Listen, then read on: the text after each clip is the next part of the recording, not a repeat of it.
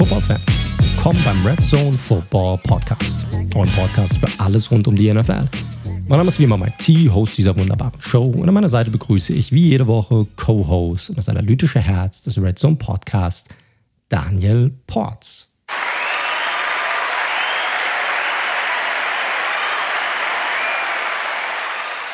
Servus, Daniel. Jede Woche jetzt anscheinend, kann ich mich dran gewöhnen. Ich wollte gerade sagen, ist doch ganz nice, oder? Kriegst wenigstens einen Applaus einmal die Woche. Einmal die Woche, ja, das stimmt, das stimmt. Das freut mich. Wie ein Star in der Manege. Bist du doch, ein kleiner Red Zone Football Podcast Star bist du. Bei unseren Hörern zumindest. Definitiv, definitiv. Wie geht's dir, mein Lieber? Hast du eine gute Woche gehabt? Ja, so lala. Ich bin in den den Genuss einer Impfung gekommen letzten Donnerstag. Also oh, Leute, ganz normal beim Hausarzt gemeldet. Niemanden beschissen, niemand sonstiges. Und ähm, ja, AstraZeneca bekommen. Und die erste Nacht, wie bei so vielen in meinem Alter, war dann doch ein bisschen unangenehm mit Schüttelfrost und dem ganzen Bums drumherum. Ist das so? Das ist so, ja. Das ist ja auch gut, dass, äh, um hier mal ein bisschen Aufklärungsarbeit, das ist quasi der, der Drosten-Podcast, wenn man so will, dass einen auch eine Impfreaktion zeigt, weil das zeigt dann auch, dass die Impfwirkung entsprechend sein wird. Deswegen ist es auch gut. Und ja, im Endeffekt, ne, Freitagnachmittag war schon wieder okay. Es war halt ein halber Tag, der scheiße war. Und jetzt nochmal am Wochenende war ich jetzt nicht bei 100 Prozent, aber da hier das Wetter in München bis auf Samstag eh relativ wack war, ähm, habe ich auch nicht so viel verpasst. Also, und ich habe super durch meinen gechippten 5G-Chip äh, habe ich natürlich jetzt super Internet die ganze Zeit und kann richtig gut recorden. Sehr gut, nice, nice. Hast ein kleines Upgrade gehabt, ne? Definitiv, definitiv. Sehr gut. Ja, ich komme diese Woche tatsächlich in den Genuss der Impfung. Habe letzte Woche meinen Termin erhalten. Am Donnerstag kriege ich es dann geimpft. Was es wird, weiß ich noch nicht. Aber in der Schweiz machen sie, glaube ich, nur BioNTech oder Moderna. Also eins von den beiden wird es werden. Und das Coole daran ist dann natürlich, dass du nicht so lange warten musst zwischen den Impfungen. Vier Wochen später habe ich dann die zweite und dann geht es hoffentlich endlich mal wieder zurück in die Heimat. Oder noch besser wäre einfach mal in den Urlaub. ja, beides schön. Beides schön. Korrekt. Und Korrekt. Bremen, wir müssen natürlich die Leute wissen, Michi ist Werder Bremen-Fan. Er dachte, ah. er kommt dran vorbei. Kommt er nicht? Wie ist es? Was macht das mit dir? Wie Markus Lanz immer so schön fragt. Oh Gott. Äh, ja, du weißt ja, ich bin ein ganz oder gar nicht Fan. Also ich gehe da ja extrem emotional an diese ganze Geschichte rein. Und das war natürlich ein absolutes Trauerspiel, was die Mannschaft da abgeliefert hat. Und da gab es dann eine gewisse Leere irgendwie. Und dann haben sie irgendwie nach dem Spiel haben sie dann noch einen Theo Greberselassie gezeigt, der auf dem Platz rumgewandert ist. Ja, der hört ja dann nach neun Jahren auf, auch auf und da ging es noch. Dann haben sie irgendwie hochgeschwenkt, irgendwie zu seiner Frau und den Kindern und die war irgendwie dann oben dann gerade am Heulen, muss getröstet werden und dann, ja, dann war das wieder kleine Schubser an der, an, an der Klippe. Äh, ich habe Rotz und Wasser geheult. Also keine Ahnung, was da noch alles drin gesteckt hat und dann mitkam, aufgebaut und aufgestaut über keine Ahnung wie lang hinweg. Aber dann musste alles raus. Das war schon, haben mich meine Kinder wahrscheinlich zum ersten Mal irgendwie heulen gesehen. Das war dann auch auch komisch. Hat dann natürlich nicht geholfen. Kamen sie, wollten dann einen trösten. War dann, ja, war schon, war schon nicht ohne. So rational ich dann auch immer an die Sache probiere ranzugehen, es war, war kein guter Tag. Kann ich mir vorstellen. Ich habe das Ganze ja schon viermal mitgemacht, glaube ich. ich wollte gerade sagen, du kennst das ja irgendwie, ne? Du bist ja auch nicht der unemotionalste, was das Thema angeht. Nee, aber ich schreie eher. als, dass ich, als dass ich weine in dem Kontext. Nee, aber bei den ersten beiden Mal war es ja noch in den 90ern, da war ich irgendwie noch nicht so ganz involviert, wie es heute der Fall ist. Aber wir haben ja schon mal, für die, die Fußball nicht so verfolgen, die Bremer haben es ja geschafft, aus den letzten neun oder zehn Spielen, glaube ich, nur einen Punkt zu holen. Wir haben ja mal die Rückrunde der Schande 2011 gespielt und waren Tabellen siebter in der Hinrunde und haben dann, glaube ich, noch vier Punkte oder sowas geholt und sind auch abgestiegen. Das war mit, das war mit Geckers, der hatte so eine geile Hinrunde damit, das, damals gehabt, ne? Das war mit der, ja, dem Vorbild aller Fukuhila-Träger und gleichzeitig Halbpla Halbklatze Theophanes Geckers, der, glaube ich, die Torschützenliste mhm. angeführt hat. Mit 17 irgendwie Treffer, 17 Treffer nach der Hinrunde. Ja, ja. Und dann sind wir abgestiegen, am Ende noch mit Christoph Daum sogar, der den Skip abgelöst hat. Also von daher, es geht vorbei, ist alles nicht so dramatisch. Es ist ja auch eine sehr attraktive äh, zweite Liga, muss man nächstes Jahr sagen. Man muss halt nur schnell das wieder bringt, Das bringt mir nicht viel, wenn du aufsteigen willst. Bringt dir das nicht wirklich viel? Das stimmt. Aber always look on the bright side, ihr müsst Davy Selke nicht verpflichten. Ja, korrekt, das bleibt uns erspart, diese 12 Millionen oder was wir da hätten hinblättern müssen. Das stimmt, trotzdem geht es dem Verein nicht so gut und ich mache mir natürlich, ja, wie du dir vorstellen kannst, natürlich ein bisschen Sorgen. Und der erste Schock ist jetzt so ein bisschen verdaut und man probiert so ein bisschen nach vorne zu blicken. Aber ich bin auch ganz ehrlich, gerade die letzten zehn Spiele, weißt du, wie gesagt, ich bin so ganz oder gar nicht Typ und du investierst so viel an Emotionalität in das ganze Thema rein und du bist so angespannt die ganze Zeit und teilweise, ne, gerade dann die letzten Spiele durch die Woche hinweg Bauchschmerzen während der Woche gehabt, wenn du mal irgendwie dran denkst oder so, weil du halt einfach hoffst, dass es irgendwie besser ausgeht und du einfach keinen Bock drauf hast und du schon eine ganze Saison davor das einmal mitgemacht hast. Und irgendwie bin ich jetzt gerade erstmal einfach nur froh, dass es vorbei ist. Einfach, ich bin gerade in der Phase, wo es einfach nur, okay, ich denke jetzt erstmal nicht dran. Klar, man informiert sich. Ne? Wir haben ja auch bei uns passiert ja viel. Wer wird neuer Trainer? Wer, wer wird alles gehen? Und wie wird sich die Mannschaft aufstellen und sowas? Aber das ist dann halt, das kann ruhig noch ein bisschen warten. Da bin ich jetzt erstmal ein bisschen raus und lass es mal ein bisschen gechillter angehen und dann, dann gucke ich mal und geht ja relativ fix wieder los. Ne? Ich glaube, zweite oder dritte Juliwoche fängt die zweite Bundesliga schon wieder an. Und dann schauen wir mal, wie sie das, wie sie das hinbekommen. Ja, mit Samstagabendsspiel auf Sport 1. Also. Ah, nice. Und montags und nee, freitags. Montag gibt es nicht mehr, glaube ich. Gibt es nicht mehr, auch in der zweiten Liga nicht, ne? Ich, boah, ich bin nicht ganz, es gibt ein paar Anpassungen. Ich meine, das Montagsabendsspiel ist jetzt das Samstagsabendspiel, aber nagelt mich nicht drauf fest. Oh, okay. Ich bin nicht hundertprozentig okay. sicher. Naja, auf jeden Fall wird es das Nordderby wieder geben. Hätte ich auch darauf verzichten können, um ganz ehrlich zu sein, auch wenn es ganz nice ist. Ne? Du kennst es, du hast ja mal in Hamburg gewohnt, du kennst es ja, dass ja, was ja auch überrascht darüber, wie hardcore diese Rivalität dann doch tatsächlich ist zwischen diesen beiden Teams. Und äh, ich glaube, da freut sich jeder der beiden Fans und Fanlager dann doch schon ein bisschen drauf, dass, das, dass dieses Spiel wenigstens wieder irgendwie zurückkommt. Ja, nur unser gemeinsamer Spielbesuch, gut, den hatten wir in den letzten Jahren jetzt auch nicht, zumindest im Fußball, fällt natürlich aus, aber wir hatten es ja schon mal erwähnt, vielleicht, vielleicht kriegen wir ja den, den großen Spielbesuch in der NFL hin. Aber das, das wäre nice. Das, das, das werden nice. wir später berichten, wenn es soweit ist. Korrekt. Korrekt. Gut, Leute, vielleicht ein bisschen zurück zum dem, warum wir alle hier sind, zurück zum Football.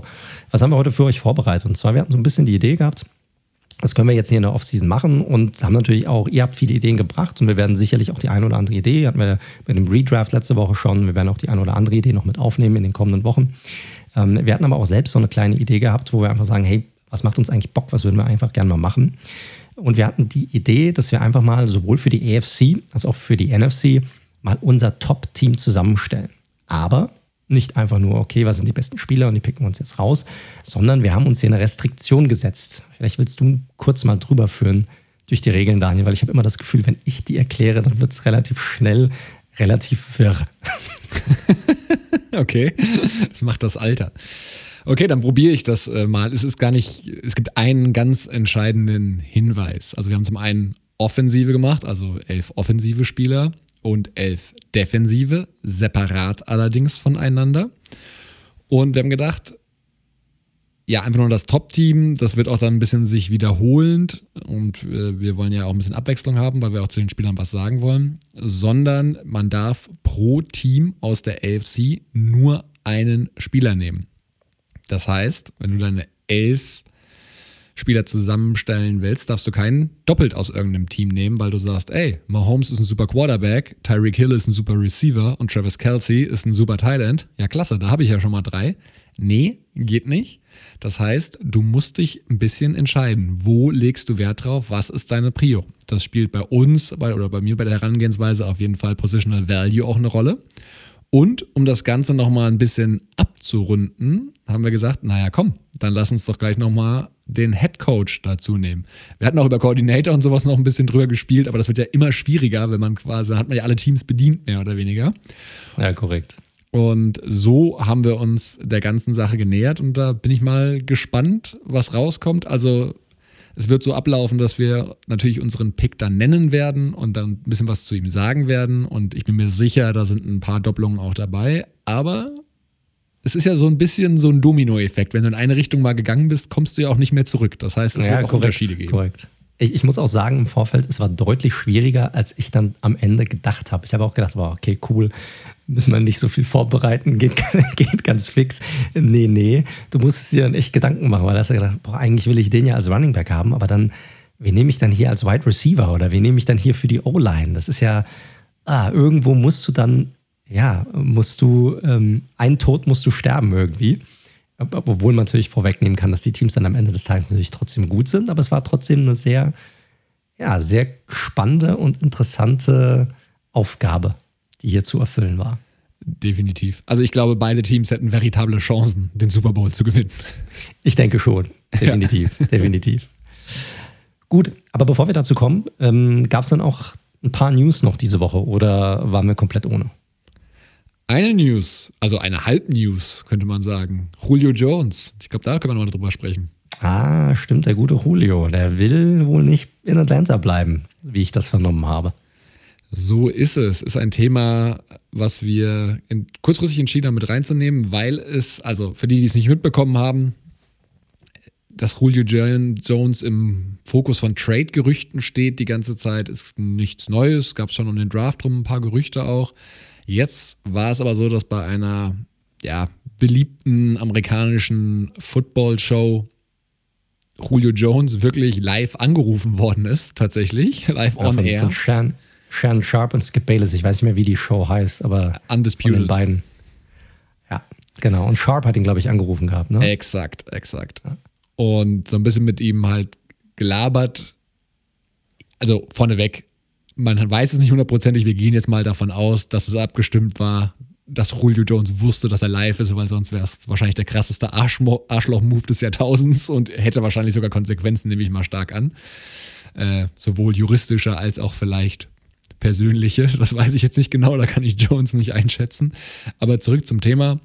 Und da hat Jones ganz klar gesagt, er will weg. Er ist fertig mit Atlanta. Das hat natürlich Twitter nochmal zum Kochen gebracht. Die ganzen Fan-Communities haben natürlich schon mal wieder ihre, ihre Photoshop-Skills angebracht und in die verschiedenen Jerseys reingemockt. So ein Star-Wide Receiver, den kann sich natürlich der eine oder andere gerne bei seinem Team vorstellen. Und jetzt ist die Gerüchteküche natürlich am Brodeln. Ja, das ist so. Wurde auch zu dem einen oder anderen Team gefragt, ne? vor allem weil auch Skip Bayless, der andere Host der Show, großer Cowboys-Fan ist. Und dann hat äh, Julio einfach nur gesagt, und hat, ich glaube, Shannon hat ihn darauf angesprochen, dass er, wenn er nach Dallas geht, dass er da nichts gewinnt. Und er meinte dann nur so, ja gut, das wissen wir ja alle, dass wir dann da, dass er dann da nichts gewinnen würde. Also nochmal einen kleinen Seitenhieb Richtung die Cowboys gegeben, die es auch, ich glaube, relativ schwer haben würden, selbst wenn sie Interesse hätten, ihn, glaube ich, zu landen, oder? Ja, definitiv. Also vielleicht mal so ein bisschen zu den Fakten, warum überhaupt Atlanta auch drüber nachdenkt. Atlanta ist wirklich immer noch in einer sehr, sehr schwierigen Cap-Situation und muss noch bis zum Saisonstart Cap-Space kreieren. Und wir hatten das vor Wochen schon mal angesprochen in der Free Agency, die haben überhaupt gar keinen Spielraum gehabt bisher. Haben zwar schon Verträge umstrukturiert, aber nichtsdestotrotz, es muss noch was passieren. Und Julio Jones würde, das ist ja immer ganz wichtig, vor dem 1. Juni, nach dem 1. Juni, das sind schon starke Unterschiede. Und das Wichtigste, was ihr jetzt mitnehmen solltet, wenn sie ihn nach dem 1. Juni traden würden, würden sie 15,3 Millionen einsparen, denn Julio hätte halt eigentlich ein Gehalt von 23 Millionen nächste Saison. Also schon ein Batzen. Ist der beste Wide Receiver oder war es zumindest in den mal mit Ausnahme letzter Saison, war es in den letzten Jahren. Von daher, ähm, ne, das Geld hat er sich auch verdient bis dahin. Aber ist natürlich jetzt Geld, das die Falcons eigentlich so nicht haben. Und wie gesagt, 15,3 würden sie sich einsparen und der Deadcap verbleibende, den könnten sie dann sogar auf zwei Jahre aufteilen. Also es wäre eine erhebliche Cap-Ersparnis, die die Falcons dort machen könnten und den sie müssen. Und jetzt könnte man natürlich sagen, ja, mit der Idee im Kopf macht der Kyle Pitts Draft-Pick vielleicht sogar noch mehr Sinn. Ne? Vielleicht hat man sozusagen seinen Nachfolger mehr oder weniger damit schon, schon gedraftet. Ja, andererseits ist natürlich so eine spannende Frage, ne? Die Falcons, haben wir schon länger drüber diskutiert sind irgendwie ja ein Team, das sich wahrscheinlich im Win-Now-Modus sieht, befindet mit Matt Ryan auf dem Vertrag, mit Calvin Ridley, mit äh, noch Julio Jones. Wenn sie ihn abgeben, sind sie für mich halt irgendwie Mittelmaß, oder? Naja, ich glaube, die müssen halt in beide Richtungen irgendwie denken. Hier, ne? Auf der einen Seite, glaube ich, haben sie jetzt, probieren sie ihren Roster weiter zu stärken, auch was die Skillspieler angeht. Das haben sie ja gemacht mit Kyle Pitts im Draft. Auf der anderen Seite müssen sie halt gucken, wie können sie auch die kommenden Saisons dann darüber hinaus irgendwie weiterhin ähm, am Drücker bleiben. Wir hatten schon sehr oft darüber gesprochen, wie der Draft nächstes Jahr aussieht. Und äh, jeder Trade, der hier zustande kommen würde, würde sicherlich auch Picks für den kommenden und vielleicht sogar den Draft darüber hinaus äh, beinhalten. Und der soll ja, das wird sicherlich einer der tieferen Drafts in den letzten 10, 15 Jahren sein. Nochmal zur Info, warum. Äh, dieses Jahr, Leute, haben sich, ich glaube, so 670, 680 Spieler für den Draft angemeldet. Das hört sich jetzt viel an. Aber normalerweise in einem Draftjahr melden sich zwischen 17 und 1800 Spieler an für den Draft. Das heißt, diese Tiefe, die ihr allein schon aufgrund der Quantität der Spieler habt, die war dieses Jahr gar nicht gegeben. Und nächstes Jahr, aufgrund dessen, dass die NCAA ja erlaubt hatte, dass die Spieler nochmal ein extra Jahr dranhängen können, die zum Beispiel das, ähm, dieses Out-Jahr genommen haben, ja, dieses, dieses Pausejahr, äh, wird vermutet, dass wahrscheinlich nächstes Jahr so zwischen 2200 und 2300 Spieler sich für den Draft anmelden. Das heißt, man hat alleine schon aufgrund der Fülle an Spielern eine, eine Dichte und das komplett positionsübergreifend, dass jeder Pick nächstes Jahr, ich sag mal, Gold wert ist und diese Picks dieses Jahr, das muss man auch mal bedenken, sicherlich auch ein bisschen abwertet. Also ich glaube, gerade in der Breite erwarte ich zum Beispiel von diesem Draft dieses Jahr nicht allzu viel. Aber nächstes Jahr, ich glaube, da wirst du ja, Drittrunden-Picks haben, die wären wahrscheinlich dieses Jahr in der zweiten oder vielleicht sogar in der ersten Runde gegangen. Einfach nur, weil ja, die Anzahl an Spielern und wie viele gute Spieler es dann nächstes Jahr geben wird. Und ja. deshalb ist das für die, für die Falcons sicherlich, ne, du hast die Kohle angesprochen, die musst du bedenken, weil du weißt auch immer noch nicht, wie sich der Draft, wie sich der Cap nächstes Jahr auch weiterentwickelt. Das weißt du jetzt noch nicht. Ich glaube nicht, dass die jetzt auf einmal von 180 hoch irgendwie auf 210 oder 220 springen. Das machen die nicht. Die werden vielleicht nochmal einen Jump machen, wo sie sagen, so, wir jumpen jetzt irgendwie von 180 auf 190 oder vielleicht zurück dort, wo wir ursprünglich waren, auf diese 197 oder 198 Millionen. Aber ja, mit den ganzen Verträgen und wie auch diese strukturiert wurden, ist, glaube ich, Cap Space auch auch nicht ganz unwichtig, nächste und übernächste Saison. Ja, definitiv. Also ist das Thema, aber ich glaube, da geht es jetzt vor allem daran, weil Julio, ich meine, glaube, nach der Saison könnten sie mit wenig bis keinem Dead Cap entlassen, müsste ich nochmal reinschauen, aber es geht um jetzt und hier und jetzt. Und Julio Jones, das muss man auch fairerweise sagen, um das mal einzuordnen, 14 bis 19 hatte er immer mindestens 1390 Yards. Also diese 1390 Yards waren das schlechteste Jahr wohlgemerkt. Ich glaube, die höchste Saison war sogar 1800 oder irgendwie sowas. Also wirklich absurd gute Stats. Und letztes Jahr war natürlich seine schlechteste Saison, nur neun Spiele gemacht, mit einer Hamstring-Verletzung ähm, die ganze Zeit, also einer muskulären Geschichte sich rumgeschlagen und war da schlussendlich auch nicht so produktiv. Aber immer noch 32 Jahre alt natürlich, muss man, ne? man hat bei AJ Green gesehen, wie schnell es gehen kann, auch wenn der natürlich eine schlimmere Verletzung hatte, muss man fairerweise sagen. Und deswegen ist für mich halt so dieser Trade-off eine ganz spannende Geschichte. Wie stark sehen Teams aktuell Julio Jones? Und was so durchgesickert ist, die Falcons haben es wohl schon ein bisschen länger probiert, wollten immer einen First-Round-Pick und einen First-Round-Pick für Julio aufzugeben, war anscheinend bisher keiner bereit. In Verbindung logischerweise mit dem harten Cap-Hit durch den Vertrag. Ja, nicht nur das, du musst ja natürlich auch bedenken, welche Offense werden die Falcons kommende Saison spielen. Und du hast es ja auch schon so ein bisschen bei den Titans gesehen und da kommt ja Arthur Smith auch her. Ja, das, äh, da hast du halt einen richtig guten Wide Receiver so ein bisschen und den haben sie eigentlich auch in Calvin Ridley. Also ich halte Ridley tatsächlich für eine Nummer eins. Ja, also wie er auch gespielt hat letztes Jahr. Und die machen natürlich sehr viel über die Titans. Also es macht auch Sinn, dass sie da mit Kyle Pitts jemanden geholt haben, der, der diesen Titan Room nochmal deutlich aufwerten wird. Und äh, ich glaube, das hängt auch damit zusammen, dass sie gar nicht in dieser Offense, die Arthur Smith läuft, brauchst du gar nicht diese zwei Nummer eins Wide Receiver, und deshalb ist er auch im Zusammenhang, wie gesagt, mit dem, mit dem Trade-off, was das Gehalt angeht, mögliche Picks und so weiter, also ein bisschen expendable halt geworden. Ja, klar. Ich meine, gut, Corey Davis hat ja auch keine schlechte Rolle letztes Jahr bei den Titans gespielt, von daher. Aber es sind klare Nummer zwei. Also Definitiv. du hast schon diese, ne, diese Abwertung schon zwischen den einzelnen Receivern auch, auch gehabt. Und die hättest du hier, also das wäre so ein bisschen verschwendet. Dann Calvin Ridley irgendwie mit 800 Yards.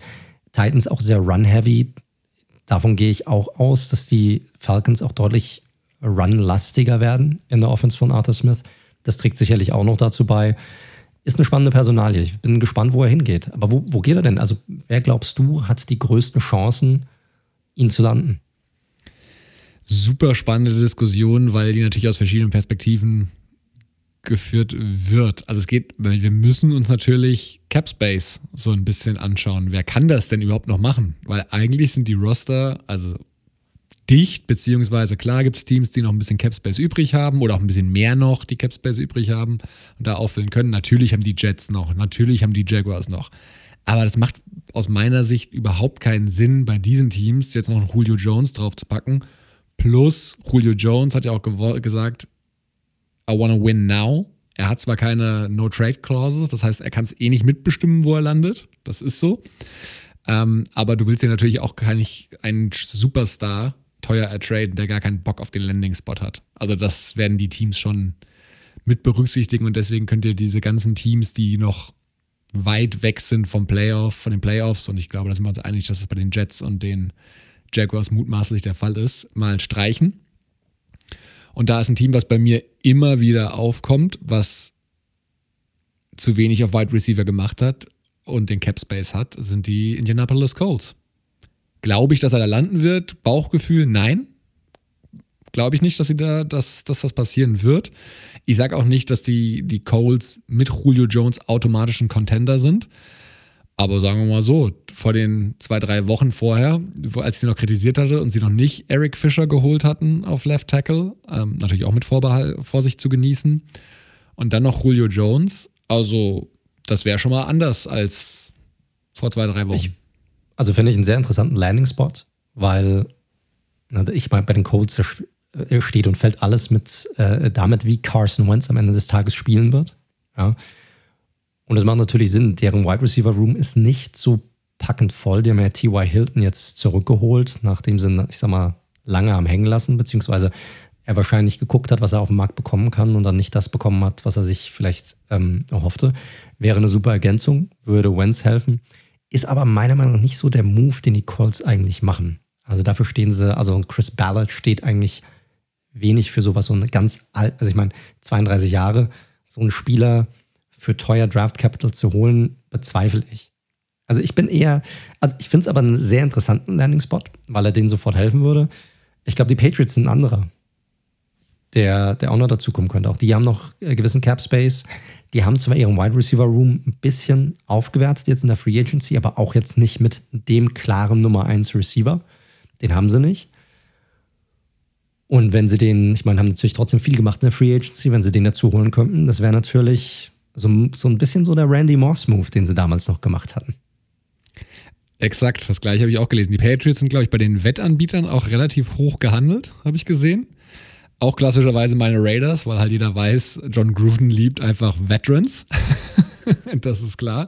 Aber eigentlich ist der Cap Space nicht da. Und Leute, also natürlich, man kann immer noch kreativ werden mit hier wieder Void Years und Verlängerungen und wieder, aber die Teams sind schon ungewöhnlich kreativ geworden, diese Offseason, aufgrund des limitierten Cap Space. Von daher muss man da sicherlich aufpassen.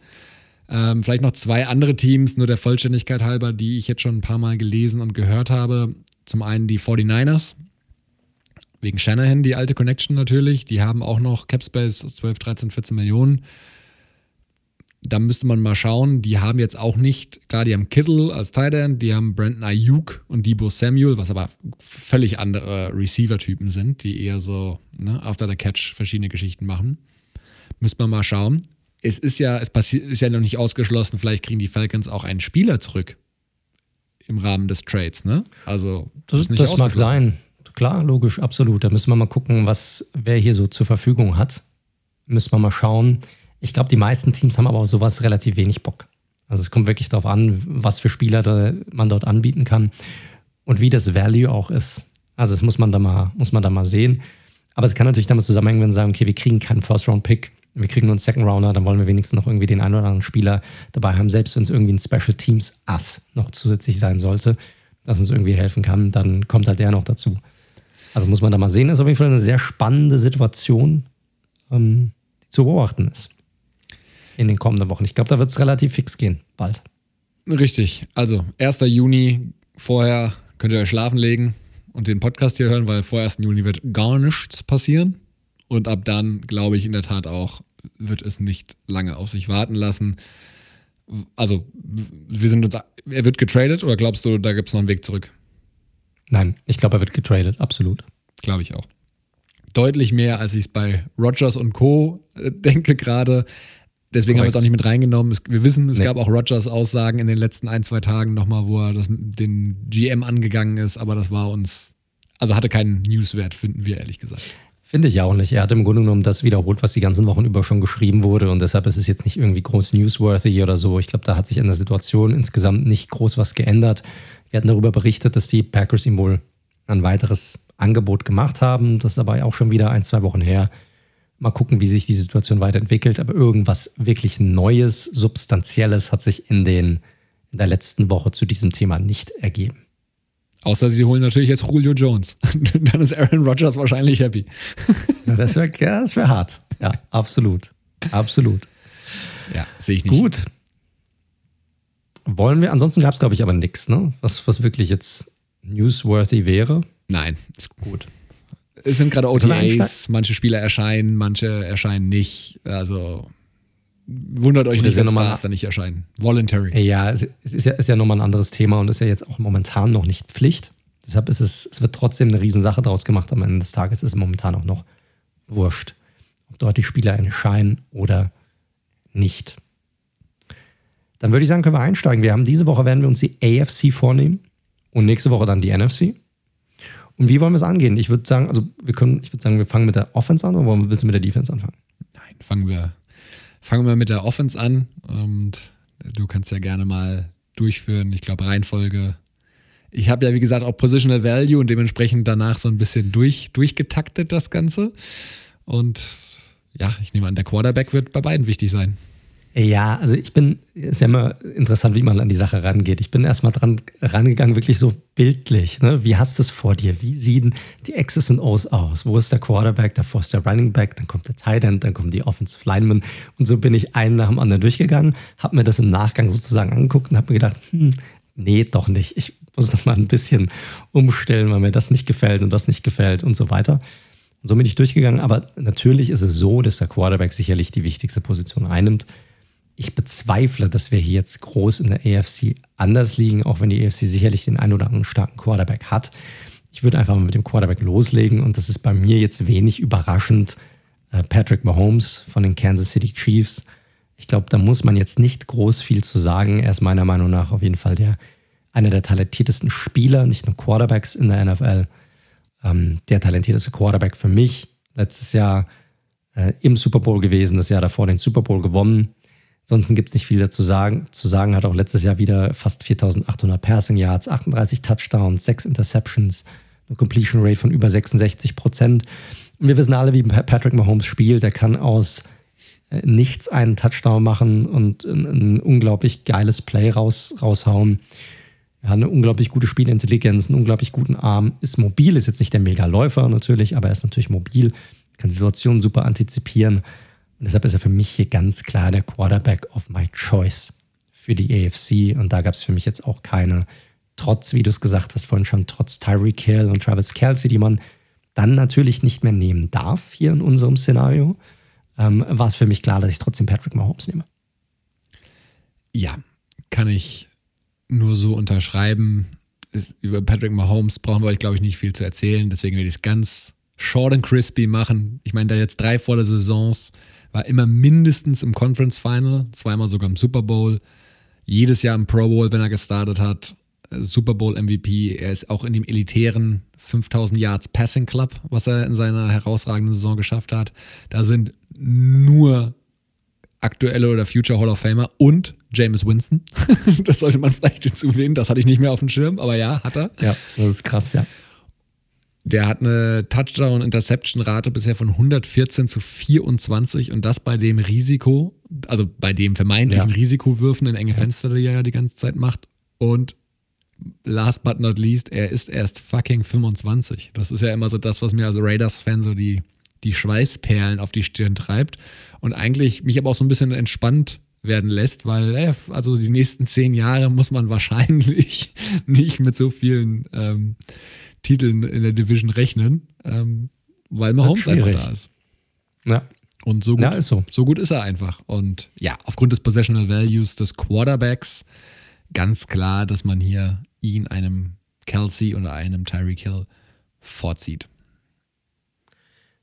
Ja, ich glaube, da gibt es jetzt nicht groß viel zu, zu sagen. Ihr kennt ihn alle und das ist einfach, ja, ist der beste Quarterback in der NFL für mich. Immer noch. Trotz Brady und dem ganzen Ding. Aber er ist, also ich sag mal, der talentierteste von allen. Und da gibt es, glaube ich, kaum zwei Meinungen dazu. Gut, da war Einigkeit. Das war auch relativ klar. Ja, das, ich glaube, das war einfach. Ich bin aber mal gespannt, wie du jetzt vorgegangen bist, weil ich hatte schon bei der, ich weiß nicht, was wollen wir machen? Willst du Running Back machen oder bist du jetzt anders rangegangen? Wie, wie würdest du jetzt weitermachen wollen? Also zwei Sachen vielleicht dazu. Ich habe tatsächlich als zweitwichtigstes bei mir ist der Head Coach schon an der Stelle. Die Diskussion könnte man jetzt auch in beide Richtungen führen. Also ich akzeptiere vollkommen auch die Meinung, der Head Coach ist der wichtigste, weil der kann aus einem Durchschnittsquarterback zumindest einen guten machen oder aus einem guten einen sehr guten. Ich glaube aber, dass du ein gewisses Talent auf Quarterback brauchst.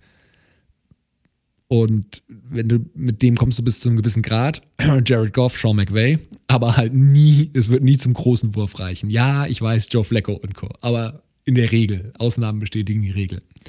Deswegen ist Headcoach bei mir schon sehr wichtig, würde ich jetzt aber erstmal hinten anstellen. Aber ich habe Headcoach tatsächlich sehr früh an Position 2 ausgewählt. Ich würde weitermachen mit Wide Receiver und vielleicht da kurz noch sagen, also ich habe jetzt, ich hab, weiß nicht, wie du aufgestellt hast, es gibt ja auch verschiedene Entscheidungen mit wie vielen Wide Receivern. Also ich habe 11 Personnel gewählt.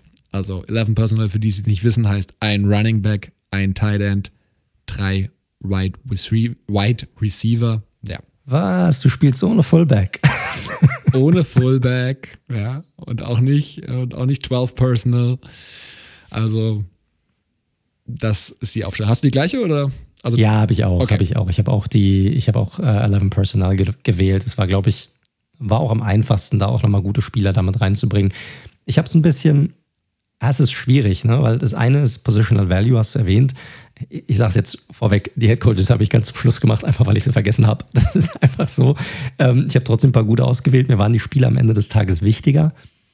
Aber ähm, es ist natürlich auch, auch schwierig zu gucken. Ne? Also, welche Spieler willst du reinbringen? Was findest du auch noch für Spieler? Und gerade beim 11 Personal, ich habe zum Beispiel jetzt nicht einfach nur drei geile Wide Receiver, sondern ich habe schon geguckt, ist da auch einer dabei, der sehr ein guter Slot-Wide Receiver ist, weil würde ja auch im Slot spielen zum Beispiel. So. Und, und so bin ich halt rangegangen und habe jetzt nicht nur die Top-Wide Receiver genommen, sondern wie würde das Team am besten sozusagen zusammenpassen. Aber ich bin da gleich, gleich rangegangen. Da wäre ja die nächste Position, wenn man jetzt das bildlich vorgeben würde. Also ich meine, du kannst gerne mit dem Wide Receiver weitermachen, aber eigentlich waren es ja die Running Backs so ein bisschen, oder? Na, wir machen jetzt schon Ehre, wem Ehre gebührt und fangen mit dem Wide Receiver an. Den ich übrigens mit Tackle, das ist eine spannende Diskussion, hatten wir auch mal ganz kurz angerissen bei der Jama, äh, Jamar Chase versus Sewell. Wen, wen pickt man? Was ist wichtiger, Wide Receiver oder Tackle für den Quarterback? Könnt ihr euch sehr viele Sachen zu durchlesen, ist ein bisschen eine Glaubensfrage, ist für mich auch durchaus auf Augenhöhe, was jetzt, was das Thema angeht. Lass uns zum Thema Wide Receiver gehen. Ähm, und ich fange mal mit einem an, wo ich mir nicht sicher bin, ob du ihn hast. Also nicht mein, war nicht mein erster Pick von den, von den Wide Receivers, sondern mein zweiter, aber vielleicht hast du ihn nicht. Und zwar, ich finde ihn nämlich etwas unterschätzt. Und das ist Keenan Allen von den Chargers. Ja, habe ich tatsächlich nicht, nein. Sehr du hast recht. Es ist in der, ich glaube, in der breiten Meinung ein unterschätzter Spieler. Definitiv wie gesagt, Keenan Allen, es gibt noch einen anderen, da bin ich mir aber relativ sicher, dass du den hast. Der war für mich der, der Captain Obvious. Den, das war mir klar, dass der reinkommt. Ähm, aber deswegen lass uns erstmal über Keenan Allen reden. Keenan Allen, also unterschätzt. Ich meine, der Mann verdient mittlerweile auch seine 20 Millionen, hat seine äh, Contract Extension letztes Jahr bekommen, die er sich aber auch verdient hat. Wird bei dieser, es gibt ja diese Top 100 List, da wird er immer wieder irgendwo bei 80 einsortiert, 75 ich glaube, beim letzten Mal waren 14 Wide Receiver vor ihm. Also sag du mir bitte 14 Receiver, die besser sind als Keenan Allen. Also das ist wirklich. Du meinst jetzt insgesamt ja. oder in der AFC? Insgesamt. Insgesamt meinst du? Vielleicht, also wenn ich mich jetzt anstrengen würde, dann würde ich vielleicht, vielleicht würde ich welche hinbekommen. 14 Stück, wo du dir sicher bist, dass sie besser sind als Keenan Allen? Puh, das halte ich schon für gewagt. Nicht, nicht sicher, dass sie besser sind, aber wo ich sagen könnte, okay, die werden mindestens, die werden vielleicht auf einer Stufe mit Keenan Allen. Ja. Also wie gesagt, Keenan Allen, ich denke, er wird ein bisschen unterschätzt und Keenan Allen sagt das auch selbst über sich. Von daher, da schließt sich so ein bisschen Kreis. Also für die, die Keenan Allen vielleicht nicht so komplett auf der Platte haben, 29 mittlerweile, ähm, großer Receiver, 1,88 groß, 96 Kilo und ein, einer der besten Route Runner in der ganzen Liga. Also konst äh, kreiert konstant Separation, das kann er wirklich wie kaum ein anderer. Absolut. Dabei ist er jetzt gar nicht so der athletische Freak, um ganz ehrlich zu sein. Exakt. Er hat nicht den Elite-Speed, er ist nicht der, wie du schon gesagt hast, also er ist natürlich schon fit ohne Ende, aber er hat jetzt nicht, äh, er kommt nicht darüber, dass er da irgendwie die Separation kreiert, sondern über sein Route Running. Und das Thema, warum er so ein bisschen, glaube ich, unterschätzt wird, ja, hängt auch mit den Chargers so ein bisschen zusammen natürlich, aber auch, dass ihm, er ist nicht so der Highlight-Catches-Typ, ne? Er ist nicht so der OBJ, der diesen einen, gut, OBJ hatte mehr als einen, aber ihr wisst, welchen ich meine, ähm, in der Primetime irgendwie gefangen hat, ne? Das fehlt Keenan Allen einfach alles so ein bisschen. Und er ist jetzt auch nicht die Touchdown-Maschine. Also er macht so im Schnitt sechs Touchdowns ungefähr pro Saison, plus minus. Das ist in der Regular Season, das ist jetzt nicht Wahnsinn. Aber 17 bis 19 auch äh, knapp 1250 Yards im Schnitt. Da schaffte nur die Andre Hopkins mehr.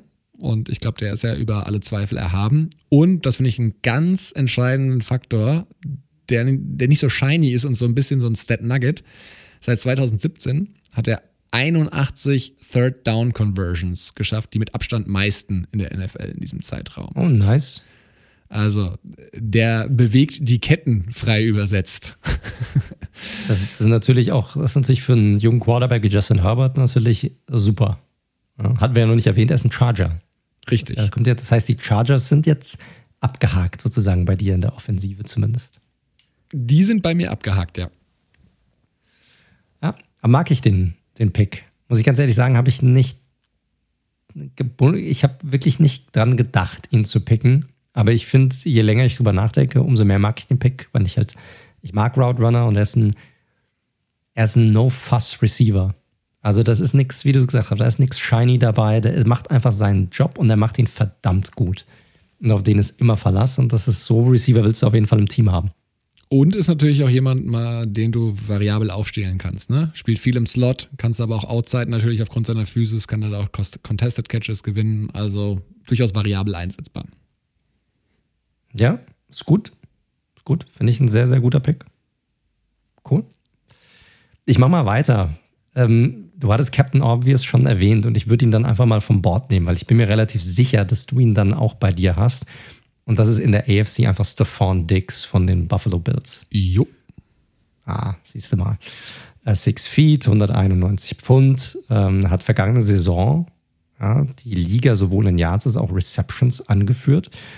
Und er wurde ja ursprünglich von den Vikings gedraftet, hat sich dort auch, was bei ihm ganz cool war, jede Saison kontinuierlich verbessert, sowohl was die Receptions und auch die Yards anging. Um dann sozusagen dieses, den Höhepunkt letzte Saison zu finden für die Bills. Und das ist ein Trade, der hat einfach für alle damals sehr gut Sinn gemacht. Ne? Die Vikings jetzt mit Justin Jefferson, auch, auch einen sehr guten Wide Receiver, den sie dort gedraftet haben als Ersatz. Aber Dix hat einfach super hingepasst und hat äh, ähm, Josh Allen nochmal eine, eine weitere eine klare Nummer 1 gegeben als, als Waffe. Und er hat auch diese Rolle perfekt ausgefüllt ähm, bei den Bills. Er ist trotz seiner, ich sag mal, nicht ganz so großen Größe, ist er trotzdem jemand, der gerade auch bei Contested Catches einfach äh, sehr gut ist, ist auch ein sehr guter Route Runner, hat gute Hände ähm, und ist einfach super konstant. Also ist jetzt sechs Saisons in der Liga, hat äh, fast 6200 Yards gefangen, also im Schnitt knapp über 1000 Yards pro Saison, fast 500 Receptions, und insgesamt 38 Touchdowns. Auch ein, auch ein Wort, da geht sicherlich noch ein bisschen mehr. Ähm, aber da hat er jetzt mit Josh Allen und dem Team, wo er ist, ähm, ja, alles, alles, was man braucht, um auch hier weiter zu scheinen. Und deshalb war es für mich ganz klar, dass ich ihn hier mit, ja, ihn hier mit reinnehmen muss, um ganz ehrlich zu sein. Und ähm, für mich auch klar, wenn man mal jetzt Josh Allen rausnimmt, der beste Spieler bei den Bills. Ja, können wir kurz machen. Habe ich, wie gesagt, auch schon. Ich fand bei Dix sehr spannend, dass er, da war ich mir nämlich nicht sicher, dass er nach dem Trade von den Vikings zu den Bills wirklich diese klare Nummer 1 Rolle schafft anzunehmen. Das war für mich schon ein kleiner Gamble der, der Bills damals. Hat sich aber entsprechend etabliert, war dann 2020 auch wirklich erstmals All-Pro und ja, das viel mehr kann man ja dann nicht mehr erreichen und dementsprechend No-Brainer. du hast alles zu ihm gesagt. Dix und bei mir Dix und Allen am Anfang ergänzt sich schon ganz gut. Mach doch mal weiter mit deinem zweiten Wide Receiver dann. Ja, ich, ich mach mal direkt weiter. Also Dix ist bei mir, war die klar die Nummer eins, noch mein allererster Pick, was die Wide Receiver Position angeht. Meine Nummer zwei, als sozusagen Komplementär-Receiver, ist AJ Brown von den Titans. Ähm, und ich habe hier lang hin und her überlegt, und ihr wisst sicherlich warum, aber da kommen wir gleich noch dazu, ob ich ihn mit reinnehme oder nicht. Für mich hat aber einfach ja, so viel dafür gesprochen, weil ich finde, die AFC, als ich mir die Wide Receiver mal angeguckt habe, nicht so mega stark besetzt, um ganz ehrlich zu sein, in der Spitze.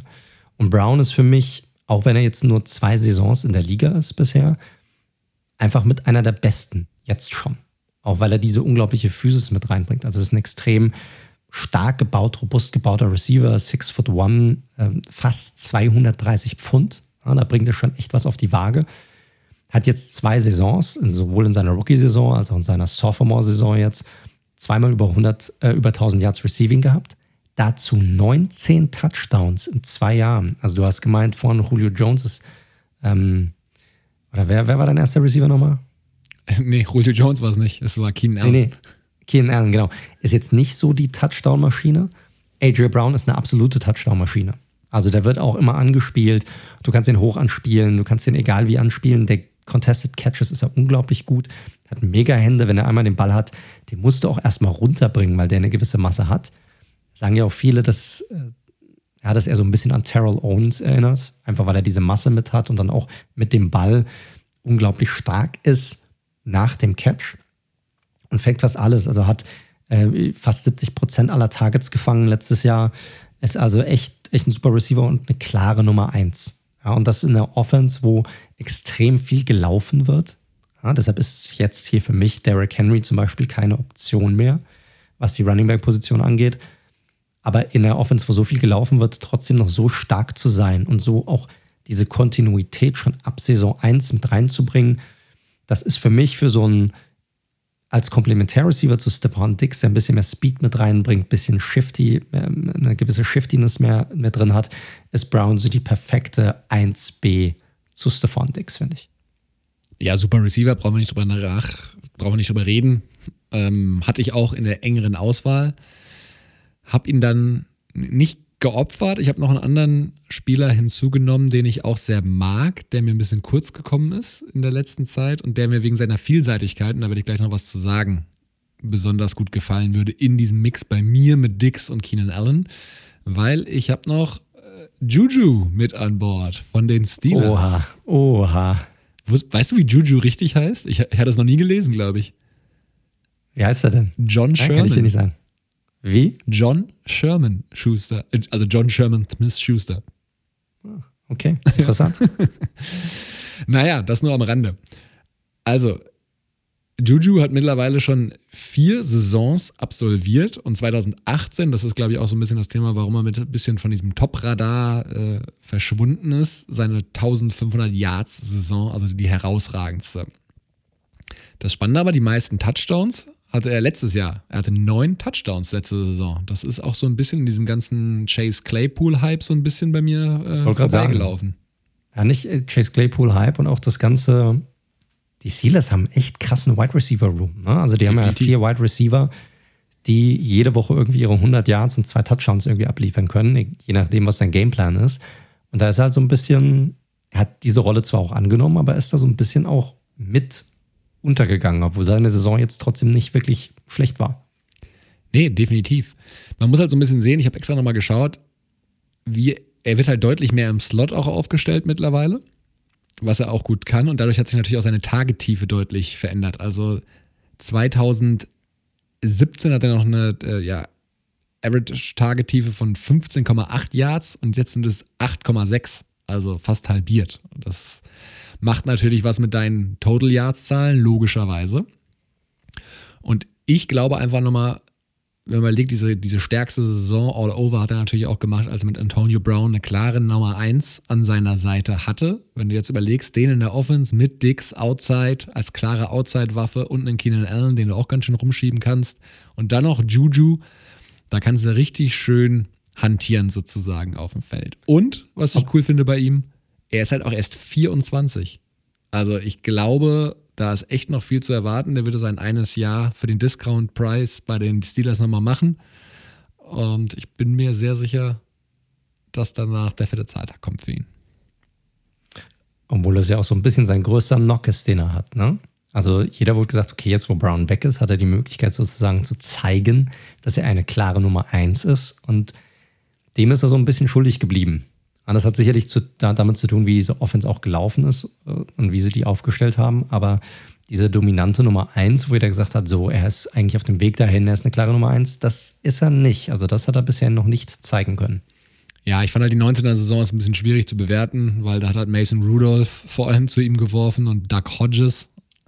Und da war ja generell, also die Offense der Steelers war ja wie Zähne ziehen, muss man ganz ehrlich sagen, in der 19er Saison. Und Big Ben, ich glaube, da sind wir uns einig, war jetzt auch 2020. Da ging es noch darum, den Ball in der Regel schnell loszuwerden, bevor da auch nur ansatzweise ein Passwasher zu ihm kommt. Und ich glaube, von Juju kann man noch in der Karriere sehr viel erwarten. Und wie gesagt, mir ging es auch so ein bisschen um die Zusammenstellung des Wide Receiver Rooms mit dieser Versatility, die er auch mitbringt. Da kann ich mir Dix, Allen und Juju zusammen schon, schon ganz nice vorstellen. Ja, ich ich finde ihn gar keinen schlechten Pick jetzt hier von dir. Also es macht schon Sinn, ihn hier mit reinzunehmen. Gerade weil er auch viel auf den Slot kommt, wie du gesagt hast. Er bringt auch bringt gute Hände mit. Ähm, er hat auch diese Contested Catches, die er hat. Ist ein ordentlicher Route Runner. Finde ich nicht verkehrt hier. Also als eine gute komplementärer Slot Receiver, obwohl er für mich jetzt kein glasklarer Slot Receiver ist. Und das Spannende ist, von den Steelers ansonsten käme mir keiner in den Sinn. So sieht's aus. So sieht's aus. Korrekt. Ja, ist bei mir ähnlich. Ich habe tatsächlich gar keinen Stealer, aber da kommen wir nachher noch dazu. Ja, wir, wir haben ja gesagt, wir haben 11 Personal, also drei Wide Receiver. Das heißt, bei mir fehlt noch einer. Und auch ich bin natürlich hingegangen und gesagt, okay, Stefan Dix ist meine Nummer 1, AJ Brown ist meine 1B. Das sind beide für mich klare Outside Receiver, werden auch hauptsächlich in der, also außen eingesetzt. Also brauche auch ich noch einen klaren Slot Receiver. Und ich habe auch jemanden aus der ähm, AFC ähm, North. North. genommen, genau. Und zwar habe ich Tyler Boyd genommen von den Bengals. Mhm. Und zwar Boyd für mich einer der besten Slot-Receiver in der Liga, um ganz ehrlich zu sein. Und das ist äh, ein bisschen ungewöhnlich für jemanden seiner Größe, weil er ist 6 foot 2, 203 Pfund, also bringt eigentlich die Maße mit für, eine, für einen klaren Outside-Receiver, wird aber fast komplett nur im Slot eingesetzt. Was, was, was eine sehr spannende Option macht. Er ist jetzt fünf Saisons in der Liga, 70 Prozent gefangene Bälle. Ist jetzt auch nicht so die Touchdown-Maschine. Also hat in diesen fünf Jahren nur 19 Touchdowns. Aber wenn man sich die letzten drei Jahre anguckt, gemeinsam fast 3000 Receiving Yards über die letzten drei Saisons. Und da war jetzt kein großer Outlier dabei, sondern das war sehr kontinuierlich. Da waren 2000 Yards Seasons dabei, eine 900 Yards Saison.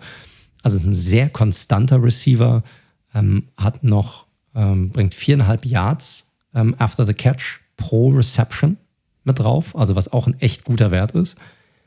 Und ist daher für mich ja so diese perfekte Ergänzung, gerade weil er auch nochmal so ein bisschen von der Athletik her nochmal diese Größe auch noch mitbringt, aber trotzdem hauptsächlich aus dem Slot agiert. So kannst du ihn ja nicht nur speedy anspielen, sondern kannst ihn vielleicht auch mal ein bisschen höher anspielen. Das macht ihn, äh, macht ihn für mich zu einer sehr, sehr spannenden Option hier. Und deshalb habe ich hier Tyler Boyd von den Bengals als meine Nummer 3 Option genommen als klaren Slot-Receiver.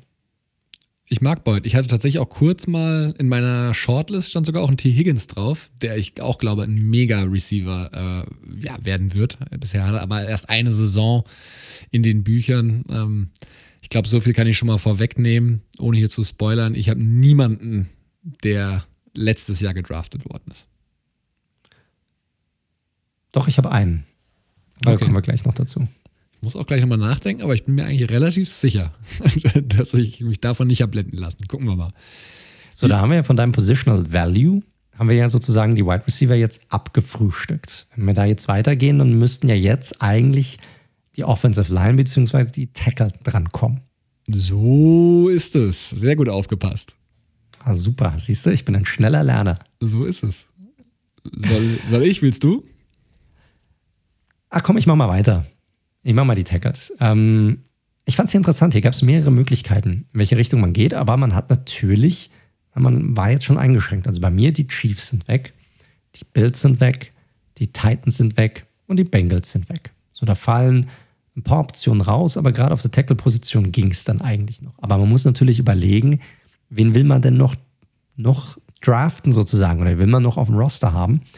Und dementsprechend muss man ja dann auch die einzelnen Positionen festlegen. Ich bin hin und habe tatsächlich einen Spieler genommen von einem Team, das bisher oder seit Jahren eigentlich jetzt nicht mehr so prickelnd abschneidet und auch in dieser Offseason mehr in den Nachrichten drin ist oder mehr negativen, negative Schlagzeilen produziert als irgendwelche positive Schlagzeilen. Und zwar ist mein Left Tackle Laramie Tunsil von den Houston Texans.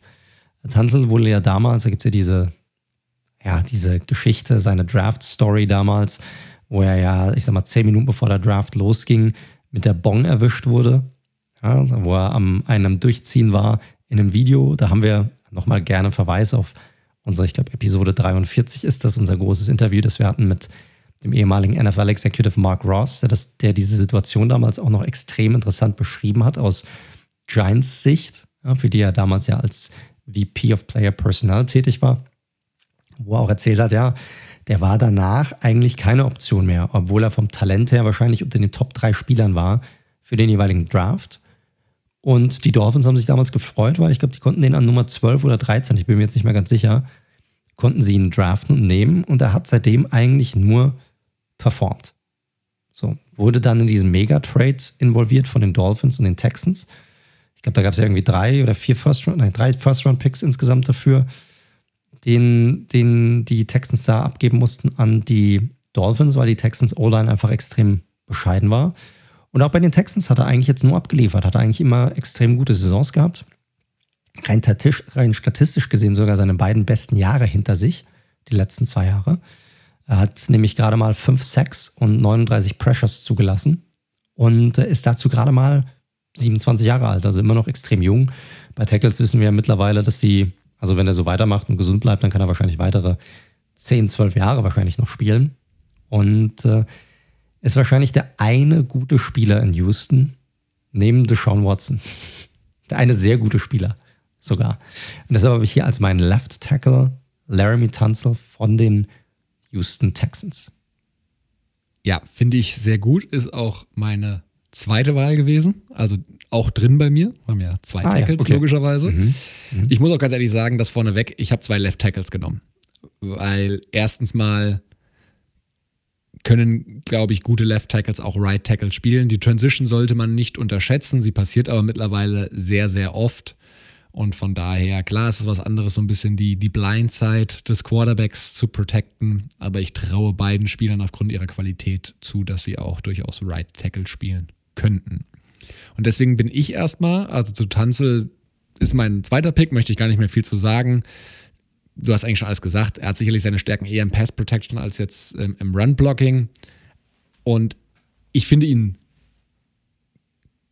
gut bis sehr gut. Ich finde, er ist noch nicht, er hat damals einen sehr teuren Vertrag schon bekommen. Er hat noch nicht dieses Elite-Elite-Level, finde ich, nachgewiesen.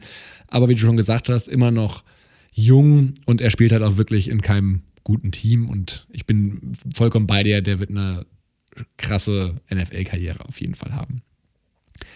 Meine Nummer eins ist aber ein anderer, und zwar Ronnie Stanley, der Grund, warum Orlando Brown jetzt bei den Chiefs und nicht mehr bei den Ravens spielt. Ronnie Stanley, also seines Zeichens Left Tackle der Baltimore Ravens. Ja, Berg von einem Menschen, wie die meisten O-Liner und die meisten Tackles, 6 foot 6, 315 Pfund. Also wenn du den Mann bewegen willst, ähm, solltest du mal so einen Bulldozer mitbringen, sonst passiert ja nicht so viel. Ist seit 2016 in der Liga, kam vom College als äh, Six Overall Pick, also Top 10 gepickt, hat diesem Status, ist diesem Status eigentlich direkt gerecht geworden, war direkt Starting Tackle, hat sich darüber in den letzten Jahren so meiner Meinung nach immer konstant weiterentwickelt und ist mittlerweile in der Elite wirklich angekommen. Wie du jetzt die Top 5 Tackle der Liga, da möchte ich jetzt nicht zu so viel vorgreifen, weil wir auch nächste Woche ja auch nochmal eine Folge haben, rankst. Ich glaube, das kannst du so ein bisschen hin und her schieben, wer da jetzt seine Präferenzen hat. Er gehört aber auf jeden, für mich auf jeden Fall in diese Gruppe, in dieses Tier rein, weil er einfach auch ein Sinnbild für Konstanz ist. 2019 auch All-Pro Und bis auf letztes Jahr, das darf man bei O-Liner nie vergessen, Trent Brown lässt grüßen, bis auf letztes Jahr, wo er wegen einer Verletzung am Ende vier Knöchelbruch, glaube ich, vier Spiele verpasst hat, ist er, was Verletzungen angeht, was bei diesen großen Jungs, wie gesagt, ein wichtiger Faktor ist, auch sehr verschont geblieben und war sehr oft available. Von daher für mich die klare Nummer eins in der AFC auf der Tackle-Position, Ronnie Stanley. Ich bin in allen Punkten komplett bei dir. Ich habe ihn bei mir nicht mit drin. Also normalerweise würde man ja denken, müssten wir eigentlich hier gleich liegen, aber ich habe ihn nicht mit drin, einfach wegen der Verletzung. Die war jetzt zwar nicht riesig, aber das war dann trotzdem für mich ein Grund. Und ich habe so ein bisschen mehr nach Hoffnung auf das, was kommt, sozusagen, meinen Spieler ausgewählt. Und wenn du Ronnie Stanley drin hast und sagst, das ist ein Berg von einem Mann, den ich jetzt nenne, der könnte Stanley wahrscheinlich auffressen. Meine zweite Wahl ist tatsächlich der eine Spieler, der letztes Jahr gedraftet wurde. Und das ist Micaiah Beckton von den New York Jets. Beckton ist ein Berg. Er ist 6 foot 7, 369 Pfund. Also der Typ ist einfach massiv und für, seine, für seinen massiven Körper unglaublich mobil unterwegs. Der hatte eine sehr gute Rookie-Saison. Er hatte zwar, er hat zwar insgesamt sieben Sacks auch zugelassen, aber er war auch teils extrem dominant. Und das als Rookie, also wirklich, wo er Spieler einfach nur weggeschubst hat. Die hatten keine Chance, an ihm vorbeizukommen. Er ist sowohl, was ich bei ihm gut finde, er ist sowohl in der Pass Protection als auch im Running Game extrem stark. Also er ist sehr ausgeglichen in, ähm, in beiden Bereichen, bringt diesen massiven Körper mit. Und ich glaube, das ist ein Spieler, der wird der wird relativ fix zu den Top 5 Tackeln in dieser Liga gehören, weil er alles mitbringt. Er hat für mich jetzt letzte Saison so viel gezeigt, dass ich jetzt schon sagen kann, oder meiner Meinung nach, der wird unglaublich steil gehen. Und deshalb habe ich hier so ein bisschen auf die Hoffnung hinweg und einfach, weil ich so einen großen Spieler bei mir in der Offensive Line drin haben möchte, äh, ist bei mir auf der einen Seite Left Tackle Larry Tunsil und weil Beckton, der hat sowohl Right Tackle als auch Left Tackle gespielt letztes Jahr, aber ein klarer Right Tackle für mich. Deshalb hier diese Position so besetzt, dass ich Beckton hier drin habe als Right Tackle und die beiden für mich die Ends geben, End Tackle geben, um den Quarterback Patrick Mahomes bei mir zu beschützen. Puh. Finde ich schwierig, ehrlich gesagt, zum jetzigen Zeitpunkt. Also das, ne, aufgrund der Prämisse, was ich auch schon gesagt hatte, ein Jahr reicht mir nicht und dann Stanley, sage ich mal, zu schassen wegen seiner Knöchelverletzung in Week 12 oder was das war. Ich gebe dir Respekt, ein guter Spieler wird. Ich finde das jetzt in dieser Top 11 also All-Pro. Wir stellen ja quasi mit einer Besonderheit von einem Pick unsere All-Pro zusammen. Finde ich es zu früh. Da hätte ich eher noch zwei Spieler. Wir können ja auch hier an der Stelle, weil Tackles kriegen ja nicht so oft Liebe oder O-Liner, wie wir so schön sagen. Das stimmt, da hast du recht, ja. Jack, äh, Jack Conklin wäre für mich ein veritabler Kandidat auf jeden Fall noch gewesen. Right Tackle von den ähm, Cleveland Browns. Ähm, war vorher bei den Titans schon sehr gut, ist es jetzt auch. Ähm, und ein Spieler, der under the radar die letzten zwei Jahre wirklich sehr gut auch performt hat, ist äh, Garrett Bowles von den Denver Broncos. Also auch über ihn habe ich hier nachgedacht. Ähm, checkt mal ein paar Stats von ihm. Ähm, laut PFF drittbester Tackle sogar letztes Jahr. Ich, ne? Sehr guter Mann, unterschätzt und äh, durchaus Kandidaten. Auch Taylor Levin von äh, Titans, auch ein sehr guter Tackle. Also bei den Tackles, da gibt es ein paar auf jeden Fall auch in der AFC. Ja, Conklin ist ja ein Browns-Spieler. Den habe ich nicht genommen, weil ich einen anderen Browns-Spieler einfach haben wollte bei mir in der Offense. Das ist halt das Thema, da kommen wir dann nachher noch dazu. Ich habe mir auch Bowles sehr, sehr lange angeguckt und irgendwie hatte ich einfach kein gutes Gefühl, ihn zu nehmen. Ich weiß nicht warum. Ich meine, er hat die letzten zwei Saisons abgeliefert, das muss man einfach sagen. Hat sich extrem entwickelt. Davor war der einfach Abfall. Also mal ganz ehrlich, da hat, da hat er, da hat er, da hat er richtig, richtig bescheiden performt. So. Und dann auf einmal aus dem Nichts, Contract hier vielleicht auch, ne, hat ja auch einen fetten Vertrag jetzt bekommen bei den Broncos, auch zu Recht, ne? Also will ich ihm gar nicht abschreiben. Aber ich hatte einfach da kein gutes Gefühl, ihn zu picken. Deshalb habe ich ihn weggelassen. Obwohl ich jetzt schon sagen kann, ich habe keinen weiteren Bronco bei mir in der Offensive drin. Ja, die Broncos haben es bei mir auch nicht geschafft. Ich hatte über Cortland Sutton auch noch drüber nachgedacht, aber der hat mir dann noch zu wenig auch gezeigt. ähm, dass er in mein Wide Receiver Room reingekommen ist. Ja, ja, bin ich bei dir. Bin ich bei dir. Gut. Aber gut, wollen wir die restliche O-Line dann fertig machen oder willst du springen? Nee, machen wir. Soll ich die in einem Rutsch mal machen? Die, die Guards und den, den Center? Oder sollen wir da nochmal hin und her? Ja, nimm dir doch ruhig ein bisschen Zeit dafür. Sollen wir doch auch, ich meine, die O-Line kann ruhig ein bisschen, wie du es gesagt hast, kann ruhig ein bisschen Liebe erhalten. Ist ja nicht so verkehrt. Okay, dann mache ich aber die Guards zusammen und weil den, äh, den Ne, ich mache erst den anderen, weil über den anderen redest du so gerne, äh, das darfst du auch nochmal machen. Also auch da gibt es nämlich einen Captain Obvious, wo ich mir hundertprozentig sicher bin, dass du den auch hast. Nur schon mal genannt, Quentin Nelson. Ich sage nichts mehr zu ihm, weil du wirst wahrscheinlich was zu ihm sagen. Korrekt? Das ist korrekt, ja, absolut. Dann gehe ich mit einem anderen Guard und wir bleiben bei den Browns. Äh, die Browns, vielleicht mal allgemein, für die, die es nicht mitbekommen hatten, die Browns hatten eine kranke O-Line letztes Jahr, muss man ganz klar sagen. Ähm, Conklin hatten wir schon angesprochen. Es gab einen anderen Guard mit Wyatt Teller, der eine überragende Saison gespielt hat letztes Jahr. Ich habe mich, ist aber der jüngere von den beiden, ich habe mich für den wiederum anderen Guard, den Left Guard, Joel Bitonio, entschieden, der mittlerweile schon äh, seit 2014 bei den Browns ist und sehr lange ja in dieser traurigen Wüste in Ohio zubringen musste und schlechte Quarterbacks protecten musste und schlechte Running Backs hinter ihm laufen lassen musste und so weiter und so fort. Und ja, der, der ist einfach auch ein Sinnbild an Konstanz. Also knapp über 1,90 groß, 145 Kilo und hat sich in den letzten drei Jahren zu einem Guard entwickelt, der ja so seinesgleichen sucht tatsächlich, der sich vor kaum einem verstecken muss in der Liga. War zweimal ähm, der dreimal im Second Team All-Pro, also in dem zweiten All-Pro-Team sozusagen, hinter dem besten. Und ist ein ganz elementaler äh, Bestandteil für das Running Game, der, oder das exzessive Running Game, sage ich mal, der, der Cleveland Browns.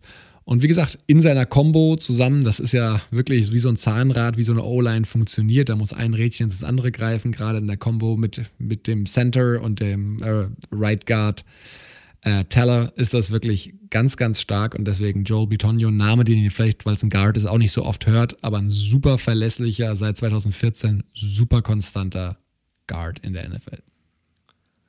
Ja, Teller hat ihm von der Storyline so ein bisschen den Rang abgelaufen, ne? weil er so aus dem Nichts kam und auf einmal so hardcore performt hat. Und Teller war tatsächlich derjenige, den ich bei mir auf dem Radar hatte, wo ich fast zugeschnappt hätte, aber wo ich halt einfach einen anderen Browns-Spieler eher haben wollte und ich deshalb keinen der beiden nehmen konnte. Aber ich kann absolut verstehen, sowohl Teller als auch hier von dir, ähm, Betonio, zwei der besten Guards in der Liga. Und da können sich die Browns, Baker Mayfield, das gesamte Running Game einfach nur glücklich schätzen, dass die bei denen in der O-Line spielen können. Gut, dann geh doch mal zu deinem Man-Crush.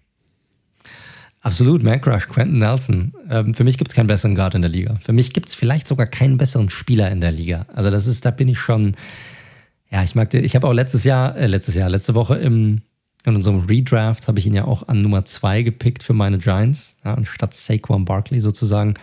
Einfach weil er so einen Unterschied ausmacht und er ist von Tag 1 der wahrscheinlich beste Guard in der Liga gewesen. Äh, 6 foot 5, 330 Pfund, seit drei Saisons in der Liga, insgesamt drei Sacks zugelassen in drei Jahren. Ähm, davon zwei in seiner Rookie-Saison. Also nur einen Sack innerhalb der letzten zwei Jahre zugelassen, muss man auch erstmal machen.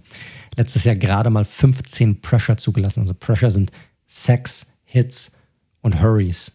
15. Also noch nicht mal einen pro Spiel. Also der Typ ist der absolute Wahnsinn an Konstant ist, Konstanz ist, wenn er gesund bleibt, für mich auch ein ganz klarer Lock, was die Hall of Fame angeht. Ähm, und deshalb ist er für mich auch ganz klar die Nummer, die Nummer eins hier. Und äh, die Colts können sich glücklich schätzen, Carson Wentz kann sich glücklich, glücklich schätzen. Er hat jetzt mit Eric Fischer noch einen guten Left Tackle dazu bekommen, aber Quentin Nelson ist der Kleber, der diese O-Line zusammenhält. Der ist einfach der, ja, für mich einer der besten Spieler in der NFL. Ja, kann ich nichts hinzufügen. Habe ich exakt so hier auch stehen, natürlich. Gut, dann kann ich ja direkt mal weitermachen mit meiner Nummer zwei. Hier war es schwierig. Ich hatte, wie gesagt, eigentlich auch die beiden Browns-Spieler, wo ich einen hätte, wo ich einen gerne genommen hätte. Und dann gab es, ich sag mal, so ein paar, wo ich sage, die sind so ein bisschen eher Tier 1b oder Second Tier Player, so ein bisschen, aber trotzdem noch gut. Ähm, hatte kurz an Kevin Seidler gedacht, der ja bei den Giants war, jetzt zu den Ravens gegangen ist, habe mich aber dann für einen entschieden, der mal zumindest vor zwei Jahren definitiv in diesen Top 5 der Guards mit drin war und ein bisschen abgebaut hat in den letzten paar Jahren. Und zwar Andrew Norwell von den Jacksonville Jaguars. Auch ein Pfund von einem Spieler, 6 foot 6, 325 Pfund, ist jetzt seit sieben Jahren in der Liga, wurde von Carolina gedraftet, wo er auch seine mit Abstand beste Zeit hatte. Hat in sieben Jahren 14 Sacks zugelassen, also gerade mal zwei pro Saison. Und auch letztes Jahr ähnlich wie Quentin Nelson gerade mal 15 Pressure, hatte wieder eine sehr, ja, sehr starke Saison als, als Passblocker. Der war mal deutlich dominanter unterwegs, also wirklich zu seiner Zeit, wo er dann auch den fetten Vertrag jetzt bekommen hat von, äh, von den Jaguars vor zwei Jahren. Da galt er wirklich vielleicht als der, ja, wenn einer der besten Offensive Guards der Liga. Das hat er nicht so ganz bestätigen können, obwohl er weit davon entfernt ist, jetzt irgendwie ein schlechter Guard zu sein. Er ist immer noch ein guter bis sehr guter Guard, aber er hat irgendwie diese Konstanz, die er in Carolina gezeigt hat, dieses Top, Top, Top-Niveau, das hat er nicht ganz halten können, obwohl ich auch letzte Saison jetzt wieder sage, er ist wieder auf einem guten Weg dahin und bin mal gespannt, wie auch vielleicht besseres Quarterback-Play hinter ihm ähm, dafür sorgen kann, dass er auch nochmal eine ja, deutlich bessere Saison spielt. Und deshalb habe ich auch, ihr seht, ich gehe groß rein. Wir haben jetzt 330 Pfund Left Guard, 325 Pfund Right Guard, 370 Pfund Right Tackle. Ähm, das stimmt. Tanzel, Tanzel, ja, Viel Fleisch. Tanzel hat auch, genau, Tanzel hat auch irgendwie 315 Pfund auf der Waage. Also das ist eine relativ große, dicke O-Line. Da kannst du laufen bis zum Umfallen. Die sind auch in der Pass Protection ziemlich gut. Also deshalb ist Andrew Noble hier meine Nummer zwei.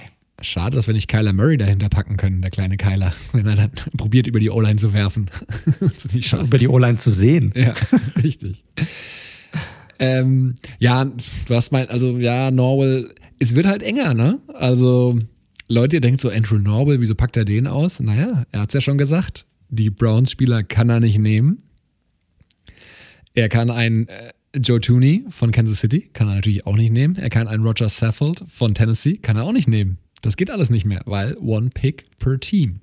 Und dementsprechend äh, kann ich Norwell nachvollziehen, wäre vom Gefühl her bei dem von dir erwähnten Kevin Seidler wahrscheinlich gelandet. Aber. Seidler war mir ein bisschen zu unkonstant, auch bei den Giants. Und da gehört dann für mich ein bisschen mehr dazu. Seidler ist auch ein sehr guter Passblocker, ist im Run, Running Game nicht ganz so stark. Und Norwell war für mich so ein bisschen der massivere Typ. Den habe ich eigentlich gesucht. Ja, weil, wenn du dir als ich glaube, einer der besten O-Lines in den letzten fünf Jahren ungefähr waren ja eigentlich die Cowboys, wenn du jetzt mal letzte Saison rausnimmst. Ja. Und wenn du mal, und wenn du mal guckst, wie die gebaut sind, die sind, das sind alles dicke Jungs, also richtig dicke Jungs. Und das macht es natürlich extrem einfach, hin, dahinter zu laufen. Das macht es extrem einfach, gute Pass Protection zu haben. Und das macht, das ist, war für mich einfach wichtig, dass das fette Jungs sind. So. Sehr gut. Und Seidler ist mir dann ein bisschen zu klein gebaut für. I see. Dann sind wir beim Center angekommen, ha? Sind wir beim Center angekommen. Da bin ich eigentlich gespannt darauf, weil ich habe, du hast nämlich die Chargers, hast du ja jetzt bei dir schon weg mit Keenan Allen und ich hätte schwören können, dass du den Center, den neuen Center der Chargers nehmen würdest. Ja, also Corey Lindsley, von, das ist der Mann, von dem Mike hier gerade spricht, wäre auch die durchaus logische Wahl, weil er aktuell, ich glaube, das kann man so sagen, wahrscheinlich der beste Center der Liga ist. Das kann man, glaube ich, so sagen. Aber wie Mike schon richtigerweise gesagt hat, ein Messerschaft kombiniert, Keenan Allen war mir wichtiger als ein dicker Center, der aus Green Bay kommt. Weil dann hatte ich dann noch so zur Auswahl, nur dass ihr den Entscheidungsprozess nachvollziehen. Ryan Kelly hatte ich natürlich auch drüber nachgedacht, aber der Center der Coles, aber wenn ich Quentin Nelson haben kann auf Guard, hole ich mir nicht Kelly auf Center. Das ist der Trade-off, den man dann an der Stelle hat. Und dann bin ich so ein bisschen, na, so die Center natürlich, die Depth Chart, die Roster so ein bisschen durchgestöbert und bin da über einen Spieler gestolpert, der qua Position und Team etwas unterschätzt wird. Und zwar Brandon Linder von den Jacksonville Jaguars. Nicht so ein bekannter Spieler. Seit 14 allerdings schon von, bei den Jaguars, die, wir hatten es ja letzte Woche bei der Black Bottles-Thematik, ja auch nicht so viele gute Saisons hatten.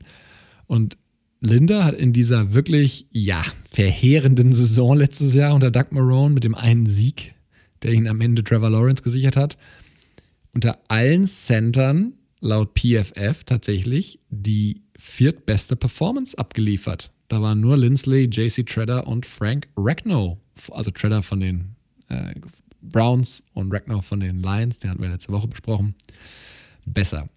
PFF-Grades, klar, ein bisschen mit Vorsicht zu genießen, aber über so eine Saison, geben sie schon ein gewisses Bild ab. Und Linda hat da echt ordentlich performt, hat seit 2017 nur zwei Sacks und sechs Hurries zugelassen. Klar, ist beim Center auch ein bisschen was anderes als beim Tackle, muss man fairerweise sagen. Ist wirklich, was Pass Protection angeht, wirklich im Elitebereich, auch schon über mehrere Saisons hinweg. Das Einzige, was man bei ihm kritisch sagen muss, und das war so ein bisschen der Abstrich, den ich dann natürlich machen musste irgendwann, wenn ich schon so viele Teams rot markiert habe, er ist schon verletzungsanfällig. Also er hat in den letzten vier Saisons 17 Spiele insgesamt verpasst. Also ne, quasi so eine Saison in den letzten vier Jahren, wenn ihr möchtet. Und das ist so ein bisschen die Downside bei ihm. Aber ansonsten, letztes Jahr, wie gesagt, ein Top 4 Center.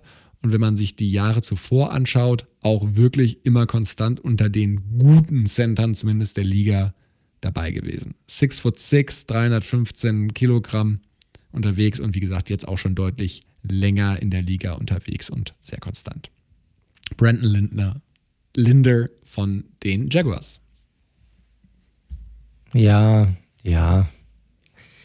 Wie gesagt, du hast dann natürlich hier irgendwann die Problematik, wie du es jetzt eben auch schon angesprochen hast, dass du nicht mehr alles auswählen kannst. Äh, Finde ich in dem Zusammenhang dann sicherlich in Ordnung. PFF-Grades sind natürlich immer so eine Sache. Aber wenn ein Team einen Sieg hat, ah, wie gut hat dann der Spieler dann wirklich performt? Ähm, aber du hast ja auch angesprochen, ne? die Hurries, die, die, die Pressure, die er auch zugelassen hat, die Sex, die er zugelassen hat, das ist schon auf einem echt guten Niveau. An ihm wird es nicht gelegen haben, dass sie so schlecht performt haben. Ich meine, Mike Glenn sah teilweise echt ganz okay aus und das als Starting Quarterback. Ähm, deshalb kann ich mir schon ganz gut vorstellen, wo ich jetzt die Jaguars nicht hardcore verfolgt habe, dass er hier ganz gut performt hat. Ähm, Finde ich den Umständen entsprechend vom Aufbau in Ordnung. Ich habe natürlich immer noch die Chargers als freie Wahl bei mir gehabt und deshalb war für mich ganz klar, dass ich hier einen Corey Lindsley mit reinnehme. Du hattest ihn ja schon angesprochen. Er ist jetzt von den Green Bay Packers dorthin gewechselt zu den Chargers, war kurzzeitig dann auch der bestbezahlte Center der Liga. Diesen Titel hat ihn jetzt Frank Ragnow von den Lions dann wieder abgenommen gehabt. Hat in sieben Jahren seitdem er jetzt in der Liga ist, äh, ganze 16 Sacks und 12 Hits zugelassen. Das ist nichts. Und letzte Saison war halt einfach der Wahnsinn. Da hat er nur vier Pressure, also Sacks, Hits, Hurries insgesamt zugelassen. Also das muss er auch erstmal hinbekommen als Center. Also er ist momentan sicherlich mit einer der besten, wenn nicht sogar der beste Center der Liga. Ähm, deshalb war das für mich keine Frage, dass, sofern ich noch einen Charger mit reinnehmen möchte, dass er der Spieler ist, den ich mit reinnehme, weil auf den anderen Positionen, ja, muss ich sagen, da gab es deutlich bessere Spieler, die jetzt noch frei sind, die wir noch nicht besprochen haben. Und deshalb war für mich klar, Lindsay muss hier rein. Gut. Das heißt. Wer hat denn deiner Meinung nach jetzt die bessere O-Line von uns beiden? Naja, mein, also allein über die Tackles, ne? Wenn du hier mit Beckton um die Ecke kommst und ich habe Stanley, Stand jetzt, da bin ich schon sehr, sehr confident mit meiner O-Line. Ah, weiß ich nicht. Lindsley vor Linder finde ich schon ziemlich krassen Unterschied. Patrick Mahomes kann sich auf jeden Fall nicht beschweren, wenn er hinter dieser O-Line im Super Bowl spielt. Ich, wollte gerade sagen, die nimmt er, glaube ich, äh, über die, die er im Super Bowl hatte, an jedem Tag. Die nimmt er, glaube ich, auch über selbst seine aktuell sehr verbesserte. Noch aktuell. Wahrscheinlich, kann sein. Kann sein, obwohl die schon ziemlich stark ist, muss man sagen. Definitiv. Und bei der O-Line, Leute, man darf ja natürlich nicht vergessen, das ist ja immer noch eine Einheit. Also die performt als Unit. Und du hast teilweise, das haben schon die besten Teams, die wirklich Super Bowls gewonnen haben, wenn die eine gute O-Line hatten. Das sind nicht nur super Einzelspieler, sondern oft ist es so, dass du teilweise Guards oder Center hast, die verdienen vielleicht drei, vier Millionen pro Jahr. Aber zusammen als Unit performen die einfach so stark, dass es auch so funktionieren kann. Also wahrscheinlich keine andere Unit auf dem Feld, die so sehr davon abhängt, aus dem Zusammenspiel ihren Erfolg holt, wie die Offensive Line. Ja, und ja auch immer eine besondere Konstellation an, an Typen, ne? Also die Korrekt, wirklich ja. sehr viel zusammen auch abhängen, weil sie eben wissen, dass sie aufeinander angewiesen sind. Es gibt ja auch, es ist ja so ein Brauch in der NFL für die, die, die es nicht wissen, dass der Quarterback am Ende der Saison oder im Laufe der Saison seiner O-Line ein Geschenk macht. Das Derek Carr, weiß ich, letztes Jahr hat ihn neue Grills mit Tonnen von Fleisch für die dicken Jungs. also das war ganz clever.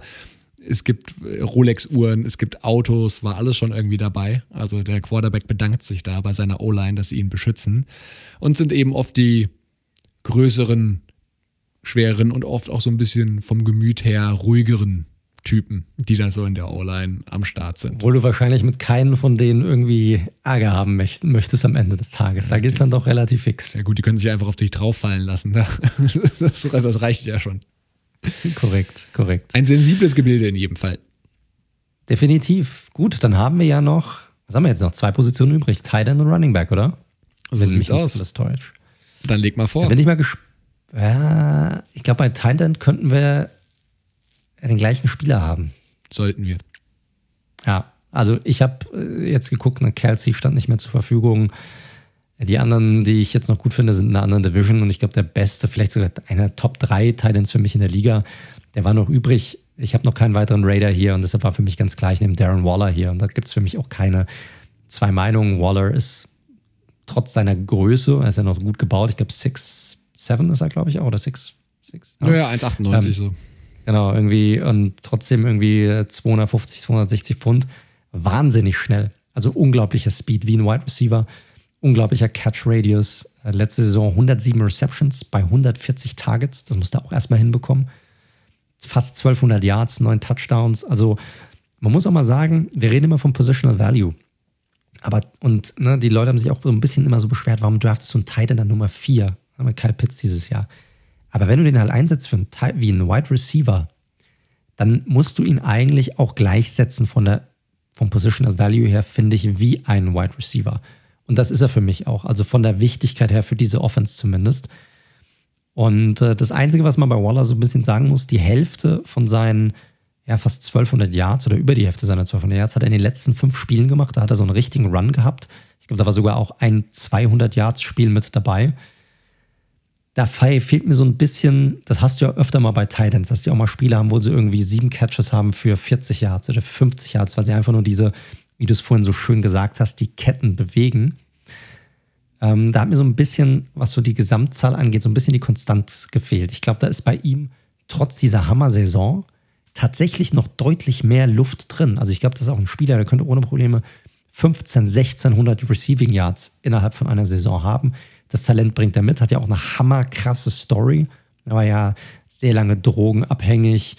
Hat es dann irgendwie dann doch rausgeschafft und hat eigentlich eine der Comeback-Stories schlechthin in der NFL hingelegt, e egal für welche Position. Und äh, ja, ist für mich in der AFC, wenn du jetzt mal Kelsey rausnimmst, ganz klar mindestens die Nummer zwei, ähm, was die Titans angeht. Und deshalb für mich auch keine zwei Meinungen hier, Darren Waller zu nehmen von den Las Vegas Raiders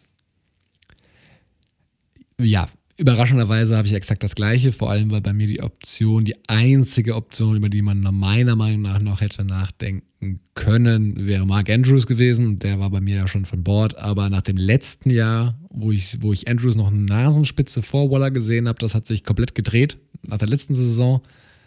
Und dementsprechend war es für mich auch hier ein No-Brainer, Waller eben an, an für den Teil der Position zu picken. Wenn ich eine zwei Titans gespielt hätte, dann hätte ich Andrews wahrscheinlich mit reingenommen. Aber hier Andrews über Waller zu nehmen, wäre Quatsch. Ja. Bin ich bei dir und ich kann gar nicht so viel sagen, außer diese krasse Story, du hast angesprochen. Der hat in seinen ersten zwei Saisons für Baltimore, ich habe es nochmal rausgesucht, knapp 100 Yards gemacht, hatte 12 Receptions. Also damals schon relativ oft wohl auch voll gedröhnt gewesen, hat er dann ja bei Hard Knocks auch erzählt, ein Jahr komplett raus gewesen. Und die Story, wie die Raiders ihn entdeckt haben, war ja wirklich bei einem, ich weiß nicht, ob es ein Preseason-Spiel war oder Regular-Season-Spiel, ist auch egal. Auf jeden Fall war Warm-up und Waller hat ein paar Bälle gefangen beim Warm-up. Und die Raiders haben das gesehen und haben gesagt, ach du Scheiße, wer ist das denn? Der ist ja richtig gut. Und haben ihn dann aus dem Practice Squad der Ravens verpflichtet und dann ja relativ schnell zum zum Thailand Nummer 1 gemacht. Also als Jared Cook damals gegangen war, auch eine wichtige Option damals in der Offense gewesen, auch gar keinen Nollen geholt und alle so, hä, die gehen jetzt mit Waller als Thailand irgendwie in diese Saison. Also bevor er seinen Durchbruch hatte, wohlgemerkt. Und das muss man sagen, die Raiders haben ja viele zweifelhafte Moves in der Ära Gruden, in der zweiten Ära Gruden gemacht, aber der gehört nicht dazu. Das war ein Volltreffer. Der bezieht, bezieht nämlich, glaube ich, 8 Millionen oder irgendwie sowas. Also gut angelegtes Geld. Und ich glaube, die Ravens, hatte ich irgendwann mal gelesen, sind halt seitdem auch sehr vorsichtig, wen sie aus dem Practice Squad bei so Warm-ups wirklich performen lassen. Korrekt, absolut. Aber es ist eine viel good Story. Finde ich krass, auch wie er darüber erzählt, darüber seine Zeit, wo er so viele Drogen genommen hat. Total reflektierter Typ auch. Also super smart auch, finde ich. Also wie, wie er redet. Und äh, falls ihr es nicht gesehen habt, zieht euch mal die Hard Folge rein. Oder äh, ich glaube, ich fand die jetzt nicht so mega spannend. Das ist natürlich auch diese ganze Antonio Brown-Story, den ganzen Bullshit, der da auch passiert ist. Aber die Story und das, was dazu erzählt war, das war echt sehenswert und ist ein super Typ. Und äh, ja, für mich vielleicht sogar, ich weiß nicht, ob er besser ist als Kelsey, aber ist mindestens definitiv auf dem Niveau. Gut, dann haben wir noch den Running Back übrig. Richtig. Und ohne dass ich jetzt extrem viel Wert drauf gelegt habe, bin ich am Ende bei Derrick Henry gelandet. Den konnte ich noch nehmen. Ja, ist eine gute Wahl. Ja, was soll man sagen? Also, jetzt könnte man ja sagen, ach ja, der Daniel, der sich immer über Running Backs und den Value da über so lustig macht und der holt sich jetzt natürlich Derrick Henry, das alte Schlachtross für 2000 Yards, ja? Der war aber noch übrig und wenn er noch übrig ist, dann nehme ich ihn mir. Also Derrick Henry, ich mach's kurz, ihr kennt Derrick Henry, sehr untypischer Running Back, nämlich so groß wie ich, 1,91, hat aber ja, knapp 20 Kilo mehr als ich auf der Waage, wenn es reicht, ob die 108 stimmen, man weiß es nicht genau. Und natürlich zeichnet sich dadurch aus, dass er natürlich Tackles kaum zu tackeln ist, kann Tackles, braucht eigentlich immer einen Gang-Tackle, dass da drei Leute auf ihn draufhüpfen, sonst bricht er durch. Und wenn er die erste Verteidigungslinie mal durchbrochen hat und er dann mal der Traktor Beschleunigung aufgenommen hat, dann wird es ein Lamborghini und dann hast du wirklich Probleme, auch Cornerbacks, ihn dann noch irgendwie zu fassen zu kriegen. Also, das ist wirklich schon brutal. Seit Vrabel da ist bei den Titans, läuft es bei ihm brutal. Von 1000 Yards auf 1500 auf 2000. Er ist in diesem, wir hatten es ja angesprochen letztes Jahr, in diesem elitären 2000 Yards Club. Wird mittlerweile auch immer noch nicht nur für Screens, wird ein bisschen unterschätzt als Receiver. Da kann er auch schon durchaus was machen nicht auf dem Niveau von McCaffrey oder Barkley. Ja, aber wenn, de, aber wenn der mal in die Gänge kommt, dann kannst du ihn halt nicht aufhalten, ne? Ja. Das ist ja das Ding. Kriegt der, fängt der den Ball irgendwie im Backfield, was willst du denn dann machen? Der rennt halt einfach über die Leute drüber. So ist es. Derrick Henry, Stiff Arm. Gerne gesehen, immer wieder schön für jegliche Highlight-Clips. Und ja, ich meine, klar, bei ihm gehört zu Teil der Wahrheit auch, er kriegt halt auch mega viele Carries, beziehungsweise auch Touches. Also, das ist seit 2017 seit 2018 so rum hat es sich ja um so von 230 auf 379 hochgeschraubt. Also das ist schon substanziell, was er da an Touches mehr bekommen hat. Das ist ganz klar das, das Workhorse und ich bin mal gesehen, bin mal gespannt, wie es künftig jetzt, wo Arthur Smith weg ist, in der Offense aussehen wird. Aber sie werden ihn weiterhin füttern ohne Ende. Sie haben ja auch schon einen Vertrag mit ihm verlängert. Und 2020 war er auch der All-Pro, also der beste Running Back, klar, bei 2000 Yards, Touchdown-Maschine ohne Ende natürlich. Und ich glaube, wenn man noch von den Titans picken kann und die Running Back-Position noch offen ist, dann ist das ein No-Brainer. Sehe ich genauso. Also ich habe ihn, ich hatte kurz überlegt, ihn zuerst zu nehmen, aber dann war mir einfach der Wide Receiver Room, äh, Room insgesamt zu dünn besetzt und ich wollte unbedingt AJ Brown drin haben. Deshalb konnte ich ihn hier jetzt einfach nicht mehr nehmen. Das war so das Ding. Also das war mein Trade-off. Nehme ich Henry oder nehme ich Brown? Ich habe mich dann für Brown entschieden und habe mir gedacht, okay, wenn ich dann schon eine O-Line baue und die ist so dick und fett ähm, und die, ja, die kann auch, hat äh, besteht auch aus sehr guten Runblockern, dann haue ich dahinter einfach den Running Back, der meiner Meinung nach vielleicht der beste pure Runner ist in der NFL. Und das ist für mich Nick Chubb von den Cleveland Browns.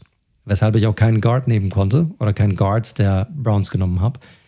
Weil Chubb ist für mich einfach, also wie gesagt, für mich als purer Runner der beste Runner in der Liga.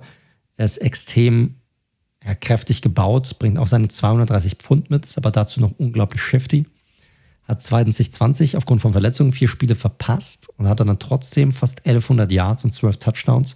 Und was man bei den Browns ja auch nochmal bedenken muss, die haben ja dieses Two-Headed Monster sozusagen mit ihm und Kareem Hunt, der ja auch noch ein sehr, sehr guter Running Back ist, muss man sagen. 5,6 Yards pro Carry. Er wird nicht so oft ins Receiving Game eingebunden, aber ähm, ich frage mich so ein bisschen, warum, weil wenn, dann ist er immer erfolgreich drin. Also, also letztes Jahr 16 von 18 äh, Targets hat er gefangen ja, für 150 Yards. Ich glaube, die sollten ihn öfter mit einbringen. Und hinter der O-Line, die ich ihm da gebaut habe, dann wird er ein Field Day haben, sozusagen in, in jedem Spiel. Und deshalb habe ich hier Nick Chubb von den Cleveland Browns bei mir als Running Back. Guter Mann, als purer Runner. Ähm, als Passcatcher bin ich nicht ganz so optimistisch wie du. Ich gebe dir recht. Ich, ich meine aber auch, ich habe das noch im Kopf, dass da ein sehr, sehr langer dabei war, der das etwas verzerrt. Und man muss natürlich ganz klar sagen, sie haben natürlich mit Kareem Hunt jemanden, der das durchaus sehr, sehr gut versteht. Und auf so eine One-Two-Punch äh, hoffe ich natürlich bei den Raiders mit Drake und Jacobs nächstes Jahr auch so ein bisschen. We will see. Wow. Korrekt. Dann bleibt noch der Coach für die Offense. Wer ist denn bei dir der Offensivcoach? Ja. Als Head Coach. Äh, Head Coaches, Leute, ne? keine Coordinator. Wir haben Richtig. Head Coaches gesagt. Wir haben Head Coaches gesagt und ich hatte es vorhin angekündigt und habe es dann aber nach hinten bewusst geschoben, dass ich auf den Head Coach natürlich sehr viel Wert lege, weil ich werde natürlich einen Head Coach nicht über einem Guard picken oder über einem Running Back. Und auch, weil ich finde, dass das besagte Team nicht diesen einen Star hat, den ich jetzt unbedingt in der Top 11 haben wollte, sondern viele gute Spieler, was ja auch sehr, sehr viel wert ist und wir auch nächstes Jahr sehen werden. Aber ich habe mich früh dazu entschieden, auch wenn er natürlich jemand ist, der für Defensive steht und aus dem defensiven Koordinatorbereich kommt, aber wenn ich bei den Patriots keinen Spieler habe, in den ich mich verliebe und dann kann ich Good Old Bill als Head Coach für dieses Team, dann holt er sich schon irgendeinen Koordinator, der das mit ihm zusammen macht. Vielleicht braucht er wahrscheinlich noch nicht mal einen so viel Football-IQ und Wissen, wie er hat. Belichick, ich meine, der ist seit 75, Leute, seit 75 ist der Mann in der NFL tätig der lebt und atmet Football. Ich glaube nicht, dass es überhaupt noch was anderes gibt, womit er sich so richtig beschäftigt. Sechs Super Bowls gewonnen als Head Coach, zwei als Assistant ja auch noch. Hat mittlerweile fast 250 Siege über 21 Saisons bei gerade mal 92 Niederlagen. In den Playoffs 30 zu 11 war in neun Super Bowls und hat mittlerweile mit alleine mit den Patriots 17 Division Titles gewonnen. Also Klar, er kommt nicht aus der Offensive, aber was soll man gegen Bill sagen? Kannst du nichts gegen Bill sagen. Obwohl er, ich muss sagen, ich habe ihn tatsächlich gar nicht drin. Das kann ich jetzt schon mal vorweg sagen. Ähm, das habe ich mir in der Defensive ein bisschen verbaut. In der Offensive habe ich nicht wirklich an ihn gedacht.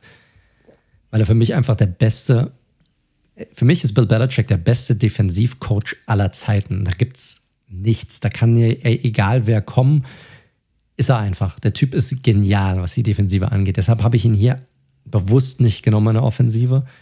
Ich bin, obwohl ich ein Freund bin dieser Coaches, die ja eher Allrounder sind. Ne? Ich mag ja keine Play-Calling-Coaches. Das geht mir, hasse ich wie die Pest. Ist für mich kein Kriterium. Für mich ist Play-Calling kein Kriterium, einen Head-Coach anzuheuern. Null.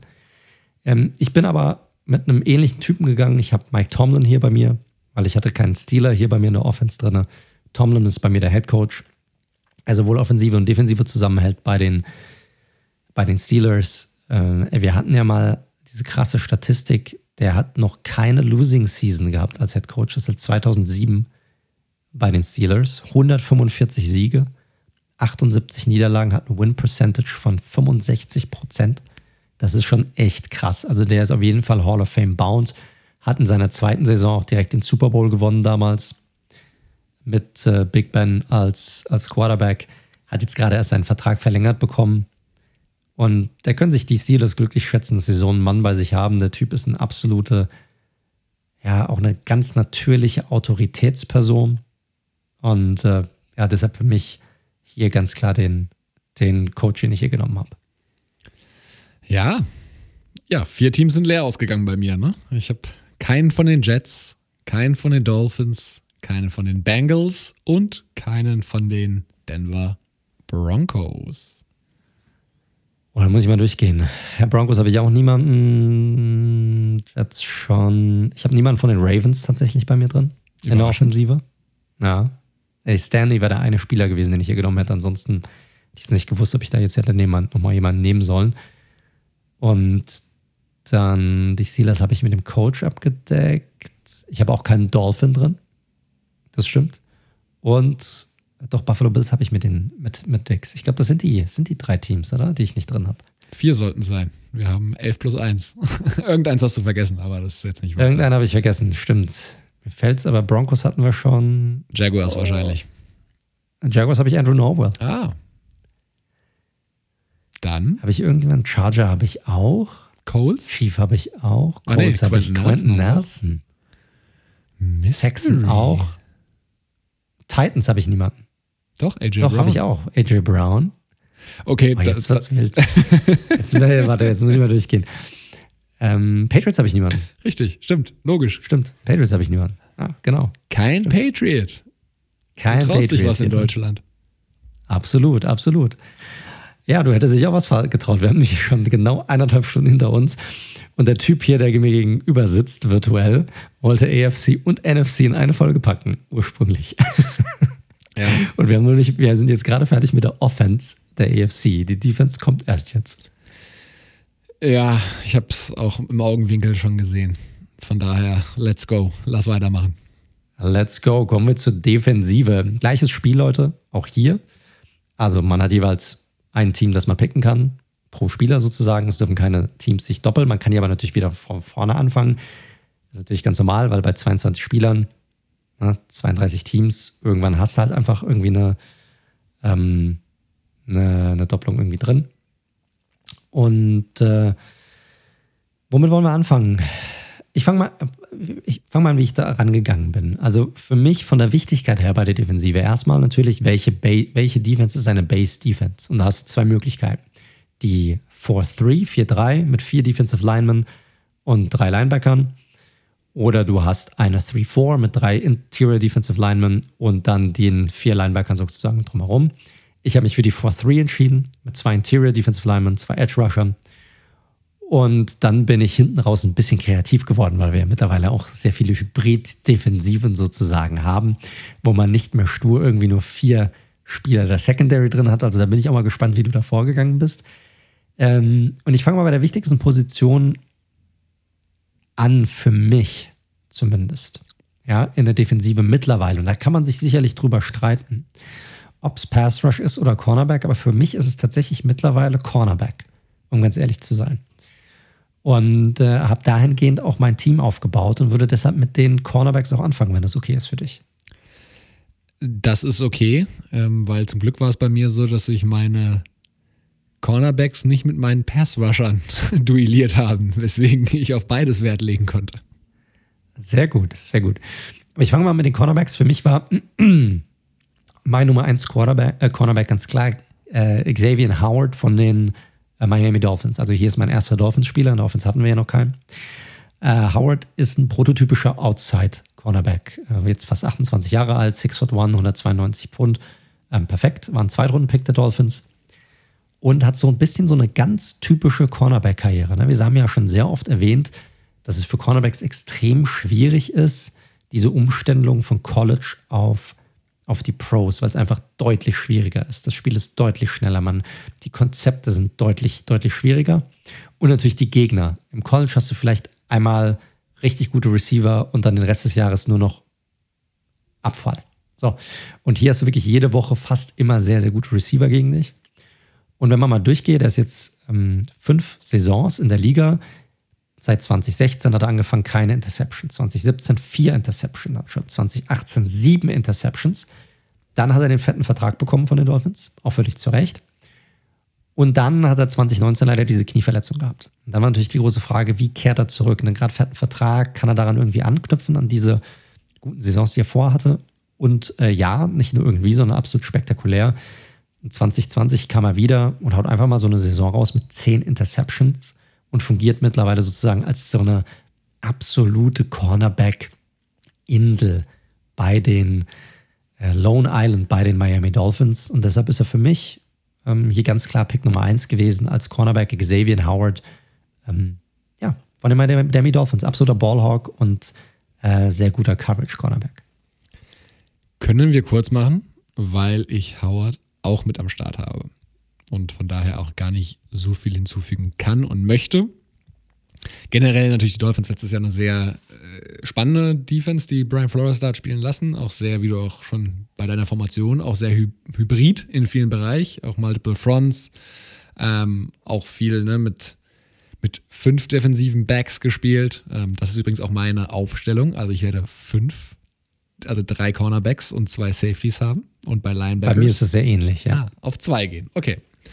Hing auch mit der Qualität übrigens der Linebacker in dieser äh, Division zu tun. Korrekt, zu später absolut mehr. Ein, 100 Prozent bei dir. Sehr gut. Okay. Das ist so. Ähm, ich kann zu Howard nicht wirklich was Neues sagen. Zweimal Pro Bowler schon, 20 dann auch All Pro, als er jetzt inter, äh, ähm, ich wollte Inception Leader sagen, schon Interception Leader natürlich, das andere ist ein Film. Auch sehr gut anschauen, aber hier geht es um Football und er war der Interception Leader. Und was bei ihm noch hinzukommt, darf man nicht unterschätzen bei Cornerbacks, er ist auch gegen den Run durchaus Elite. Das also stimmt, nicht ja. das ist so. in Coverage. Ja. ja. Dann machen wir gerne weiter. Wer ist denn eine Nummer zwei dann auf der anderen Seite gegenüber? Genau. Und das ist Marlon Humphreys von den Baltimore Ravens. Bisschen kleiner, nicht viel, 1,83, also 6 Foot. Ähm, dafür aber knapp 90 Kilo, durchaus ne, massiv gebaut. Und der hat wirklich so eine Traumkarriere eigentlich hingelegt. Der war schon äh, am, von der Highschool zum College ein Five-Star. Also gibt es ja verschiedene Sterne. Hat mir, glaube ich, mal angesprochen, auch wie toll ein Prospect ist, wenn es von der Highschool an, ans College kommt. War ein Five-Star. Das ist das Maximum, was du kriegen kannst. Ist dann natürlich entsprechend auch bei einem ähm, Powerhouse am College gelandet, nämlich bei Alabama. Und war dann auch ein First-Round-Draft-Pick. 17., 18., irgendwie sowas. In der, in der Range ist er dann 2018 ähm, gedraftet, 2017, 2017 gedraftet worden. Und was ich an ihm so besonders finde, also erstens mal, um das nochmal zu untermauern, seit 2018 ist er der führende Cornerback, was in, bei, bei PFF in, in, in, Single Coverage, da mit Abstand die beste Note, ist der einzige, der über 90er Wert, der bis 100 geht, kommt. Er spielt Outside, kann aber theoretisch, weil er so spielintelligent ist, auch im Slot aushelfen. Und was, was mich bei mir so einen Ausschlag gegeben hat, ihm beispielsweise vor einem Stefan Gilmore zu geben, ist Humphreys, also dieses Scheme, wie die Ravens spielen, mit dem vielen Blitzen, alle Mann nach vorne und hinten Man-to-Man, da brauchst du einfach Qualität, gerade gegen Elite-Receiver. Und das kann Marlon Humphreys. Die sind ganz schön auf sich in der Secondary allein gestellt und müssen da immer wieder beweisen. Und Cornerback ist eine super anspruchsvolle Position in der NFL. Und da hat es wirklich nachweislich geschafft, sich mit dem Besten zu messen. Ähm, Gilmore wäre für mich auch absolut vertretbar. Ich musste bei den Patriots aber so ein bisschen zugreifen an einer anderen Stelle. Es ließ sich nicht vermeiden. Aber Humphreys ist für mich auf jeden Fall ebenbürtig und glaube jetzt auch gerade sind die beiden auf so einem Level, wo es bei dem einen noch weiter nach oben und dem anderen, glaube ich, langsam runtergehen könnte. Und deswegen Marlon Humphreys für mich auf der anderen Seite die Nummer 1 auf Cornerback. Ist eine gute Wahl. Finde ich einen sehr guten, sehr guten Cornerback. Also kannst du eigentlich nicht, nicht viel gegen sagen, gegen ihn. Ich mag auch seine Spielweise, weil er ein bisschen physischer ist wie er so in die Sache rangeht, ja, finde ich nicht verkehrt. Auch wieder ein Raven. Ich muss auch sagen, ich habe, kann ich jetzt schon vorwegnehmen, ich habe schon wieder keinen Raven genommen. Also irgendwas, irgendwas gefällt mir bei dem Team nicht. Ich weiß nicht, irgendwie so unterschwellig war, warum ich hier keinen picken will, warum auch immer, keine Ahnung. Ja, aber gut, aus der Defense ansonsten würde mir jetzt auch keiner in den Sinn kommen, ehrlich gesagt. Aber er ist halt schon extrem gut, das muss man einfach sagen. Also er ist ein Top, Top, Top Cornerback. Ich habe mir tatsächlich, tatsächlich, tatsächlich für einen anderen Cornerback entschieden, und zwar ähm, Tredavis White von den Buffalo Bills. White ist für mich einer der besten Cornerbacks der Liga. Darüber hatten wir letztes Jahr schon gesprochen, als wir unsere, unser Top-Ranking gemacht haben. Die werden wir dieses Jahr vor der Saison auch nochmal machen. Ja, bisschen anders, bisschen anders, aber ja. Okay, sehr gut. Ähm, White ist ein ehemaliger LSU Tiger, First-Round-Pick der Bills gewesen, Ende der Runde, ich glaube Pick 27 oder so war er. Und äh, auch ein extrem aufstrebender Corner gewesen. Ist ein bisschen kleiner, 5 foot 11, 192 Pfund, ist irgendwie 1,80 rum. Und trägt auch deshalb, und das sieht man auch in seiner Spielweise, ein bisschen diesen, diesen Chip on his shoulder. Weißt du, also er spielt immer so ein bisschen aggressiver und immer so ein bisschen als, als müsste das allen irgendwie beweisen. Das mag ich einfach an ihm. Hat äh, 2019 sicherlich seine beste Saison bislang mit sechs Interceptions und äh, auch absoluten Bestwerten Coverage und vergangene Saison tatsächlich statistisch gesehen vielleicht seine schlechteste, weil er hat da vier Touchdowns zugelassen, hatte nur, sage ich mal in Anführungsstrichen, drei Interceptions und äh, fast 62 Prozent der Receptions zugelassen, was eigentlich auch immer noch ein echt guter Wert ist. Aber wenn man sich seine Karriere anguckt, vielleicht so ein bisschen einer der schlechteren Werte, die er hatte in diesem Bereich. Ähm, hat auch so ein bisschen Probleme im Running Game, muss man ganz ehrlich sagen. Aber das hat das gesamte Bills-Team. Also die, diese Defense war ein bisschen, hat so ein bisschen underperformed letztes Jahr, muss man einfach sagen. Die hatten gerade Probleme gegen den Run. Und äh, viele Teams haben auch dieses Mittel, den Run, dann natürlich auch gegen die, gegen die Bills auch sehr oft genutzt, direkt durch die Mitte zu laufen. Das hat es ihm auch generell ein bisschen schwer gemacht und der gesamten Secondary bei den Bills ein bisschen schwer gemacht. Trotz allem sehe ich ihn immer noch als einen der besten Cornerbacks in der Liga und finde ihn so als Gegenpart zu Xavier Howard, wird auch hauptsächlich auf den Außen eingesetzt. Beide Cornerbacks hauptsächlich auf den Außen, damit ich so sozusagen zwei klare Inseln habe, im Grunde genommen, die beide auf den Außen sind. So habe ich das aufgebaut. Ich wollte hier definitiv keine flexiblen Spieler haben, sondern klare Außenspieler. Habe mich dann stattdessen im nächsten Move, vielleicht kann ich da direkt gerade weitermachen, wenn es okay ist für dich. Ist okay. Ich habe Tredavious White nur tatsächlich auch, wohl wissend, dass er kein Slot-Corner ist in meiner Formation. Ja, sie, siehst du mal, weil ich habe darauf geachtet zu sagen, ich nehme tatsächlich einen klaren Slot-Cornerback, okay. wirklich, der nur im Slot spielt, als meine Nummer drei. Hier habe ich dann den Patriot, Jonathan Jones, deshalb habe ich auch Bill Belichick nicht als meinen Defensiv-Headcoach, kann ich ja jetzt schon sagen. Ähm, weil der ein klarer Slot-Cornerback ist, ist auch etwas kleiner, 5 foot 10, 190 Pfund, extrem schneller Spieler, athletisch sehr stark. Ähm, ist einer der bestbewertesten Slot-Cornerbacks der Liga laut PFF und ist auch so ein Spieler, und das mag ich in ihm besonders, der sich so ein bisschen hochgearbeitet hat. Ne? War jetzt am Anfang in seinen ersten ein, zwei Jahren Special Teams, hat dann immer mehr Möglichkeiten bekommen, im Slot zu spielen, hat das extrem gut gemacht, spielt aber auch weiterhin äh, Special Teams. Äh, und bei ihm, er ist ein bisschen flexibler dahingehend, dass er auch zum Beispiel als Safety eingesetzt werden kann und das auch öfter mal macht. Er ist aber hauptsächlich im Slot zu Hause und für mich war einfach wichtig zu sagen, ich habe klar zwei Außen-Cornerbacks, die die Außenseiten abdecken und einem Slot, der darauf spezialisiert ist. Und deshalb ist das vielleicht ein Spieler, von dem ihr vielleicht noch nicht so oft gehört habt, aber mit Jonathan Jones, klarer Slot-Cornerback von den New England Patriots. Äh, guter Mann, kann ich nicht anders sagen, auf, gerade auf der Position, wenn du sagst, du gehst auf Slot. Ich wollte eigentlich auf einen klaren Slot-Cornerback gehen. Also ich hatte auch geplant, zwei klare Outside-Cornerbacks und dann ein Slot-Cornerback. Bei mir war Bryce Callahan sehr hoch im Kurs. Habe ich aber einen anderen Spieler, den ich so sehr mag, dass ich die Broncos nicht opfern konnte für Bryce Callahan. War bei mir ähnlich, ja. Und dann war ich auch schnell bei Slot-Cornern in der AFC bei Spielern wie Brian Poole, die solide Spieler sind von den Jets. Aktuell Free Agent, wohlgemerkt, äh, was ich krass finde, aber gut. Und da habe ich gesagt, nee, Tredavious White, der ist ein bisschen undersized. Ja, ich weiß, der hat vielleicht 10% seiner Snaps, wenn überhaupt, letztes Jahr im Slot gespielt. Aber von, ja, weil er ein bisschen kleiner ist, der könnte das. Ich glaube, der könnte auch ein krank, krasser Slot-Cornerback sein. Außerdem wollte ich, ich wollte ihn drin haben, auch wenn er einen Down-Year hatte. Er ist halt schwierig, ne? weil er, hat, er, hat, spielt halt kaum im Slot. Also der hat wirklich 90 Prozent, über 90 Prozent seiner Snaps sind halt außen. Und das ist natürlich dann schwierig zu projizieren, weil der Slot ist halt nochmal eine ganz andere Sache, weil du hast halt, wenn du halt außen bist, ein Außencornerback, hast du es eigentlich ein bisschen einfacher, weil du hast die Außenlinie sozusagen als weiteren Verteidiger dazu. Das müsst ihr mal bedenken. Ne? Also wenn du außen spielst als Cornerback, du guckst immer, dass du die, deinen Gegenspieler probierst, immer irgendwie an der Seite zu haben, damit du ihn rausdrängen kannst, weil die Außenlinie wie ein weiterer Defender sozusagen fungiert. Im Slot hast du das nicht. Da bist du komplett offen. Du musst lesen, du musst die, die Routen des Gegenüber komplett antizipieren können und dann trotzdem das Play machen. Das finde ich, ich finde es nochmal eine Ecke schwieriger als die Outside-Cornerback-Position, obwohl du da natürlich dann nochmal gegen die besten Wide Receiver antrittst. Aber hier hast du auch nochmal das, den Unterschied, du musst gegen Slot-Wide Receiver antreten, gegen Titans antreten, gegen Running Backs antreten. Also auch nochmal dieser Mix aus Spielern. Und das musst du schon echt drauf haben. Definitiv, definitiv. Aber wie gesagt, Callahan konnte ich nicht nehmen.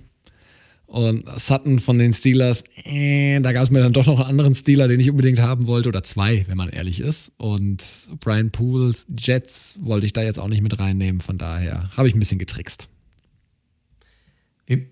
Das war es dann mit deinen Cornerbacks, oder? Also wir haben die Cornerbacks haben wir dann eigentlich durch. Genau, Richtig? wir haben zweimal gleich. Tredavious White und ähm, Savian Howard. Savian Howard, genau. Und Ich habe dann eben noch ergänzend zu Marlon Humphrey. Nicht Humphreys, habe ich glaube ich vorhin gesagt, Humphrey. Ne? Nicht, dass mir jemand sagt, ich hätte Quatsch geredet. Und ähm, du hattest dich auf einen puren Slot-Cornerback konzentriert. Korrekt, korrekt. Wie wollen wir weitermachen? Wollen wir die Secondary komplettieren und zu den Safeties übergehen? Oder würdest du auf eine Position gehen, wo du sagst, die ist bei dir vielleicht ein bisschen wichtiger im Ranking? Ich glaube, wenn wir schon hinten angekommen sind, macht es wahrscheinlich Sinn, in der Secondary zu bleiben, oder? Aber ich gebe dir recht, dass normalerweise sonst die Edge Rusher dran gewesen wären. Gut, wer macht weiter? Willst du? Ja, ich kann ja auch den, den, den Grund nennen, warum Bryce Callahan für mich schlussendlich nicht die Option war, weil ich äh, auch durchaus einen Man-Crush habe, auch wenn er für mich in dem völlig falschen Team natürlich spielt. Und ich hatte so eine leise Hoffnung, ihn doch vielleicht irgendwie bei den Raiders sehen zu können, aber es war eigentlich klar, dass sie Broncos ihn Franchise taggen werden und auch dann kurzfristig danach einen Vertrag geben werden. Lange Rede, kurzer Sinn. Wir reden von Justin Simmons von den Denver Broncos.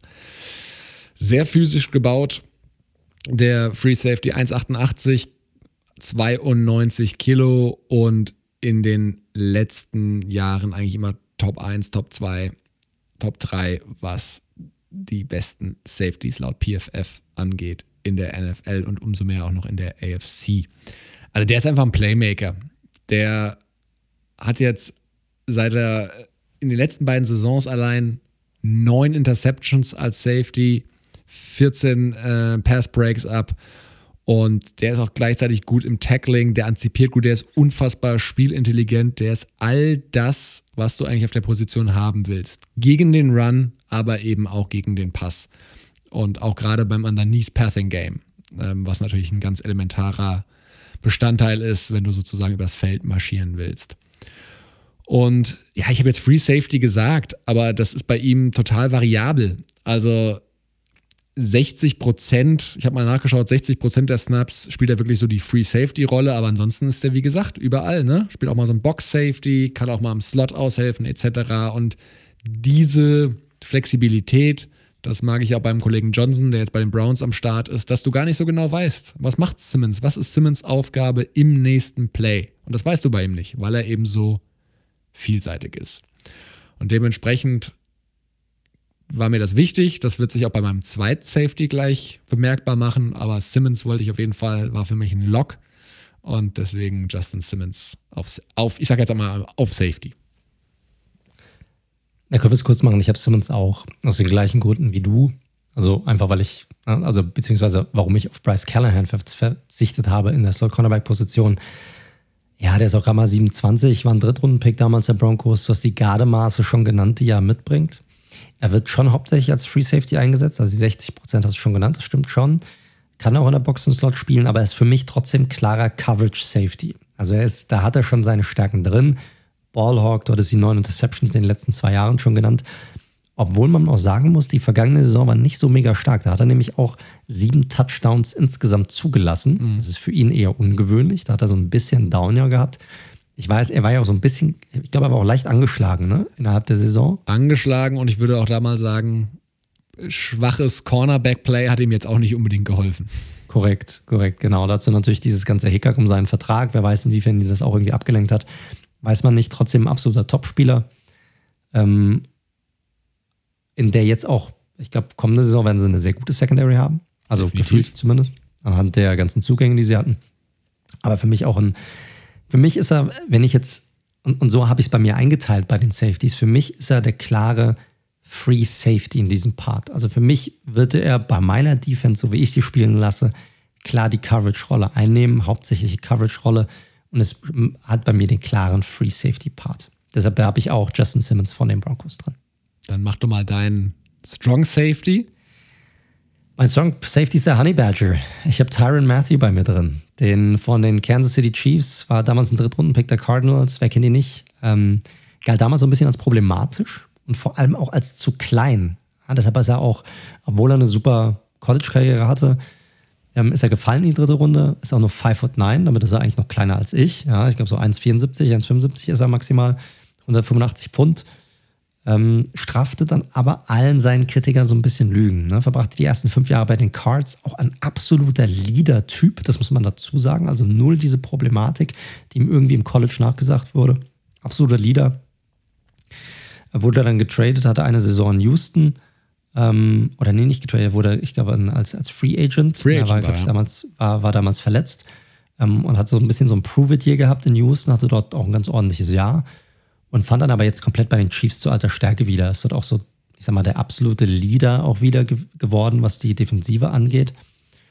Und er jetzt nochmal im Vergleich zu Justin Simmons, der wird tatsächlich überall eingesetzt. Also der ist Box, Slot, Free Safety, alles relativ ausgeglichen. Ja, ähm, äh, ist auch gerade im Slot ist er ist sogar das, was er am meisten spielt, überraschenderweise, weil er halt auch diese Quickness irgendwie so mitbringt für diese Position. Auch Titans zu, äh, zu covern zum Beispiel. Ist sehr ausgeglichen, kann alles spielen. Ist ein guter Tackler. Das muss man dazu auch noch sagen. Das sind nicht alle Safeties, ein guter Tackler und ein absoluter Ballhawk. Hat er letzte Saison alleine auch schon wieder sechs Interceptions gehabt. Und für mich ist er dieser perfekte Spieler, den du wirklich alles spielen lassen kannst in dieser Secondary. Und so einen, einen wollte ich definitiv mit drin haben. Äh, Simmons kann das auch so ein bisschen. Matthew für mich noch mehr. Macht für, bringt für mich diesen klaren Strong Safety Part mit rein. Kann auch mit Jonathan Jones, der auch Safety spielen kann, so ein bisschen abwechseln, was diese Secondary, was diese Positionen auch so ein bisschen angehen. Kann im Run-Game gut eingesetzt werden. Jones im Übrigen auch, ist auch ein guter Run-Defender. Ja. Um, und so habe ich dann meine Secondary aufgebaut. Deshalb mein Tandem sozusagen da hinten, beziehungsweise mit Matthew, der auch so ein bisschen nach vorne geht in den Slot, in die Box mit rein. Matthew und Tyron Matthew von den Kansas City Chiefs und Justin Simmons von den Denver Broncos. Gut, ich habe einen anderen Typ Spieler hingemacht, der. Ich hatte über Minka Fitzpatrick nachgedacht, weil ich ihn auch super finde. Ähm, auch wirklich ein toller Spieler. Ähm, da brauchte ich dann aber noch jemand anderen von den Steelers. Dazu kommen wir gleich. Aber ich mache jetzt das Secondary-Thema komplett und habe einen Spieler genommen, über den wir viel gesprochen haben in den letzten Wochen, ihn aber auch immer so ein bisschen aufgrund seiner Verletzungshistorie links liegen gelassen haben, sage ich mal, und zwar Dervin James. Weil der schlussendlich. Ich hätte fast gedacht, dass das so ein, dein anderer Man-Crush. Richtig, richtig. Ähm, ja, ein Man-Crush, der damals an den Raiders zugunsten von Colton Miller äh, vorbeigezogen ist, tatsächlich. Aber naja, da muss man jetzt drüber hinwegkommen. Es geht ein bisschen leichter dadurch, dass er anderthalb Jahre gefehlt hat. Aber gucken wir mal. Also, Dervin James ist 25, ist auch 6 foot 2, also auch äh, ähnliche Maße ähm, wie der Kollege Simmons, aber natürlich noch mal schwerer, weil der ist noch, noch ein bisschen bulliger gebaut. Und dabei richtig schnell. Der ist eine 4-4-5 gelaufen damals beim 40-Yard-Dash. Also, das lässt sich durchaus sehen. Klar, basiert bei mir natürlich extrem auf seiner Rookie-Saison, die fairerweise natürlich jetzt schon 2018 war, also sprich zwei Saisons. Letzte Saison hat er gar nicht gespielt, das Jahr davor hat er nur sechs Spiele gespielt in dieser einen Saison, in seiner Rookie-Saison, war laut PFF drittbester Safety und hatte vier Sacks, drei Interceptions, ein Defensive Touchdown und 100 Tackles. Also das volle Paket sozusagen. Er war gegen den Run richtig gut. Er hat wirklich Pass Rush mit reingebracht in, in Form von Blitzing. Also 4 Sacks für einen Safety. Das, ich glaube, das kann Jamal Adams noch mithalten. Ansonsten wird es aber, glaube ich, relativ dünn in der Liga. Und dann noch aber auch das, was Adams nicht so hat, äh, Interceptions. Also sprich in Coverage auch noch gut sein. Da war Dervin James in Jahr 1 das volle Paket. Ich habe auch nochmal nachgeschaut, zumindest diese sechs Spiele, die er 2019 gemacht hat, war er auch schon wieder Top 10 in verschiedensten Kategorien. Also das war jetzt nicht so, dass er da abgebaut hatte es waren auch zwei unterschiedliche Verletzungen, muss man sagen. Einmal ein Fuß, äh, Fußbruch und einmal war es äh, jetzt ein Meniskusschaden, den er hatte. Das gilt es jetzt zu sehen, wie er sich entwickelt. Aber so ein Schweizer Taschenmesser und dann in der Secondary äh, und kann sehr komplementär auch spielen zu Simmons, weil er einfach nochmal ein bisschen bulliger gebaut ist und auch gegen den Run dann nochmal einen Zacken stärker. Kann ich mir sehr schön vorstellen. Den kannst du als zusätzlichen Linebacker sozusagen fast noch mit einbauen. Richtig. Das ist halt so das Ding. Talent bin ich voll bei dir. Du hast halt die Verletzungshistorie bei ihm. Das ist so ein bisschen das Thema. Ne? Also da, das, das ist so das Ding. Ansonsten kann ich gegen den Spieler selbst gar nichts sagen, weil der ein absolutes Top-Talent ist. Ich würde mir wünschen, dass er halt einfach mal gesund bleibt, damit er auch wirklich mal über einen längeren Zeitraum zeigen kann, was er wirklich drauf hat. Ja, wünsche ich mir als Raiders-Fan auch kann gerne eine Erkältung haben in beiden Spielen und nicht spielen. Was ich bei einer Erkältung bezweifle, aber dass er da nicht spielt. Aber ansonsten darf er sehr direkt wegen, Corona, direkt wegen Corona draußen. nur Kontaktperson. Er muss es nicht selbst haben. Nur Kontaktperson. korrekt, korrekt. Gut, dann haben wir unsere Secondary eigentlich durch. So ist Richtig? Ja, und da haben wir doch einige Überschneidungen, Überlappungen hier gehabt. Ich glaube, das war nicht anders möglich. Das ist halt einfach so, aber dann doch philosophisch doch ein, zwei Unterschiede hier dann doch noch drin gehabt irgendwie. Definitiv. Gut.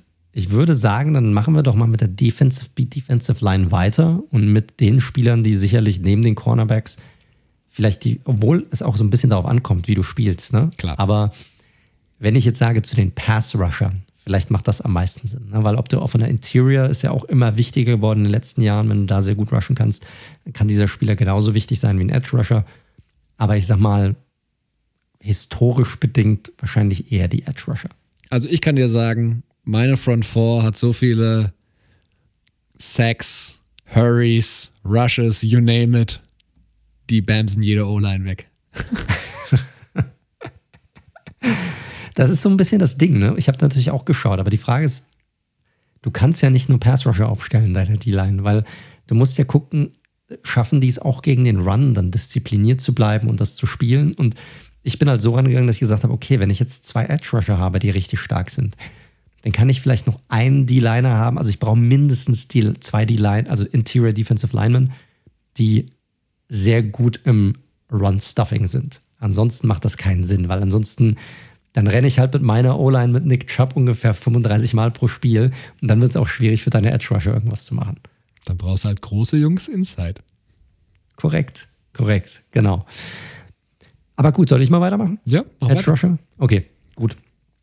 Äh, ich habe, also ich habe Derwin James nicht genommen, weil er ein Charger, also nicht, nicht weil er nicht gut ist, sondern weil ich habe einen anderen Charger bei mir drinne als äh, Edge Rusher und das ist Joey Bosa.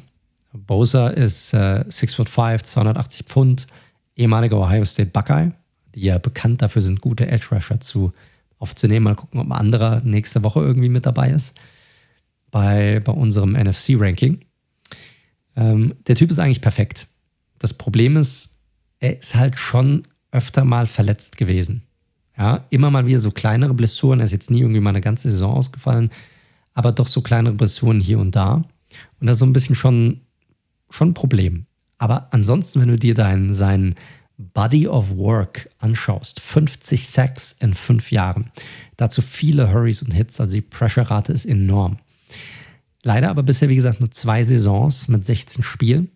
Ist durch seine Größe, wie er gebaut ist, ne, 280 Pfund, ist angegeben, der bringt auch manchmal ein bisschen mehr auf die Waage. Kann er auch nach innen ziehen. Also je nachdem, wie, was, wie multiple sozusagen seine Defensive auch ist. Das heißt, das bringt er mit und er ist technisch unglaublich versiert. Der war jetzt bei den ähm, Combine-Auswertungen, ist er jetzt in der Athletik, der hat nicht die geilste, ist nicht die geilste 40 gelaufen. Ähm, da, da ist er jetzt nicht so der schnellste, aber er ist technisch so stark. Er hat so einen guten ersten Step. Er hat immer einen Plan, wie voraus, wie er vorangeht. Und er ist unglaublich stark. Also Wahnsinn, was der Typ für, für eine Stärke hat, sich auch einfach durchzusetzen. Und deshalb ist Joey Bosa bei mir tatsächlich auch die Nummer eins gewesen, was die Pass Rusher angeht, bei mir in meiner Liste von zwei Edge Rushern, die ich bei mir habe. Äh, Ich hatte über Bosa lange nachgedacht und habe mich dann am Ende aber für einen anderen entschieden. Und zwar, du hast es gerade auch schon angesprochen, jemand, der für mich eigentlich das volle Package ist, sowohl als Passrusher als auch gegen den Run. Bosa ist auch gut gegen den Run. Ich glaube, die, ich glaube, der Spieler, den ich habe, war jetzt die letzten zwei Jahre noch ein bisschen besser und auch ne, weniger Blessuren. Deswegen hat bei mir leicht TJ Watt die Nase vorn. TJ Watt, 26 mittlerweile, auch, ne, die, die sind alle ähnlich gebaute Jungs. In dem, also nicht alle, aber jetzt die Ein beiden. bisschen kleiner, ein bisschen schmächtiger ist er schon als die anderen. Ja, aber Also auch. ein Bosa. Ich habe nochmal nachgeschaut. Also, ähm, was hatte Bosa jetzt? 280 Pfund. Ja, ein bisschen, also 120 Kilo hat Watt. Das ist ein bisschen, also ein paar Kilo Unterschied sind da schon. Also Watt kommt natürlich neben dem, was man auf Tape, glaube ich, auch sieht, dass er wirklich dieses komplette Package ist. Also Pass Rush ist das eine. 46 Sacks hatte er in den letzten drei Jahren. 46. Äh, wichtig vielleicht zu sagen, PFF zählt keine halben Sacks. Ja? Also deswegen ähm, nicht wundern, wenn das vielleicht bei dem einen oder anderen Portal vielleicht drei, vier weniger sind. aber hier laut PFF sind 46 Sacks. Ne? Aber vielleicht sind es auch 41,5 laut einer anderen Plattform. Ähm, und was bei Watt gegen den Run mit der Beste, würde ich sagen. Also da möchte ich mal wissen, wo du mir ganz klar jemanden sagen kannst, auf der Edge-Position, der, der auch genauso gut gegen den Run ist. Und was bei ihm hinzukommt, was super selten ist, dass er tatsächlich, weil es auch nicht so die Kernaufgabe die ganze Zeit ist, aber der ist auch richtig gut darin, sich in Coverage einfach mal droppen zu lassen und da nochmal Plays zu machen. Der Kollege hat drei Interceptions in den letzten zwei Jahren gefangen. Das machen manche Spieler in ihrer Karriere tatsächlich nicht auf der Position.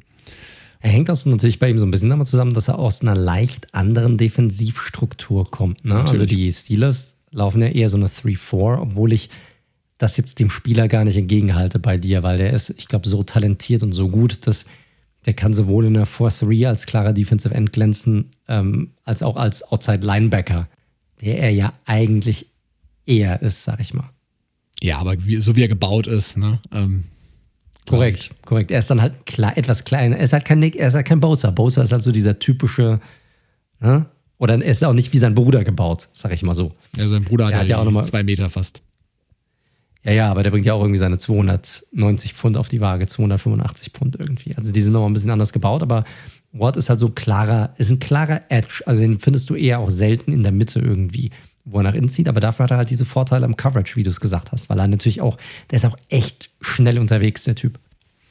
Definitiv. Und ja, stand natürlich am Anfang so ein bisschen seiner Karriere so im, im Schatten seines Bruders, weil der natürlich ja, Titel after Titel nach Titel, also individuelle Titel wohlgemerkt, abgeräumt hat, nicht Teamtitel. Und deswegen gab es für mich, ist für mich das komplette Package, ähm, der war für mich so gut, dass ich, wie gesagt, sogar Minka Fitzpatrick auch geopfert habe und auch noch einen äh, anderen Spieler, über den ich zumindest nachgedacht habe in Interior. Vielleicht kommen wir auf den ja noch zu sprechen. Und deswegen ist meine Nummer eins da TJ Watt. Ja, macht Sinn, kann ich nicht viel zu sagen beziehungsweise ob, außer das, was ich schon zu ihm gesagt habe. Also es macht komplett Sinn. Ist ein absolutes Monster, Pass Rush mäßig. Der Hammer, absolut okay, dass du ihn hier genommen hast. Soll ich den zweiten? Das ist ein anderer Spieler. Ja. Ich, ich würde davon aus, also du hast noch keinen Browns-Spieler, deshalb gehe ich mal davon aus, dass wir hier wahrscheinlich den gleichen Spieler haben. Ja, genau. War ja eigentlich klar, dass der Mann hier vorkommen muss. Miles Garrett, Defensive End von den Cleveland Browns. Was gibt es über Garrett zu sagen, außer dass er vielleicht seine Sackos künftig ein bisschen größer kaufen sollte, als das, das er beim Draft angezogen hatte? Das, das samtige. Ah, danke, danke, danke, danke. Ich weiß, das war witzig. Äh, zurück zu, zu Garrett. Macht First, Spaß. das macht Spaß, das kann ich mir vorstellen. So soll es sein. Garrett, First Overall Pick 2017, auch prototypisch gebaut, knapp, ja, 6 foot 4, 270, 275 Pfund. Erst 24 Jahre alt, das hatte ich auch schon wieder irgendwie so ein bisschen verdrängt gehabt. Auch schon 45 Sacks in seinen 51 Starts. Auch hier wieder, ne? PFF-Sacks. Äh, Hurries gehen konstant nach oben. Gegen den Run ist er nicht top-notch. Gut, aber nicht top-notch auf jeden Fall. Ja, so, solide bis gut, korrekt. Ja. Aber er ist nicht der, der Top, Top Run, Run-Stopper. Exakt aber einfach mit der Dynamik und wie gesagt, der ist 24. Ähm, da ist Sky wirklich der Limit. Der wird über Jahre einer der dominanten Pass-Rusher der Liga sein. Der wird wahrscheinlich auch bis ins hohe Alter wahrscheinlich nie ein anderes Trikot der Browns als das der Browns anhaben. Und dementsprechend für mich auch ein absoluter Pflichtpick hier aus der sowieso starken Defense der Browns, dann doch nochmal abgehoben Miles Garrett. Ja, ich mach's kurz, ich habe ihn auch. Ähm, und es war auch ein ja, relativ einfacher Pick hier. Du hast schon ein Modellathlet, ja, bringt noch ein bisschen mehr auf die Waage als TJ Watt. Nicht viel, aber das macht schon was aus. 6 foot 4, 272 Pfund. Wenn du dir einen 4-3 Edge Rusher bauen müsstest, der wäre wahrscheinlich so gebaut wie er. Um ganz ehrlich zu sagen, bringt dann natürlich auch diese Dynamik, diesen Speed mit rein. Hätte wahrscheinlich noch mehr als diese 44, 45 Sacks, wenn halt nicht diese Helmgeschichte gewesen wäre. Also da wäre wahrscheinlich sicherlich nochmal der ein oder andere Sack mehr auf dem Konto wenn, wenn diese Mason Rudolph-Geschichte nicht wäre. Und du hast seinen einzigen Schwachpunkt mit dem Running Game, wenn man ihn wirklich als Schwachpunkt bezeichnen darf. Ne? Wir reden jetzt hier auf einem hohen Niveau im Vergleich mit, jetzt sagen wir mal, einem Joey Bosa, ja, wie, wie dessen ähm, Running Game ist. dann, äh, dann ist er nicht ganz auf dem Niveau, aber er ist schon echt ziemlich gut. Was mir bei ihm halt oft mal auffällt, ist, dass er so ein bisschen, ähm, der overachieved so ein bisschen bei seinem, also wenn er, wenn er, wenn er reingeht. Also er committet extrem auf den Pass Rush.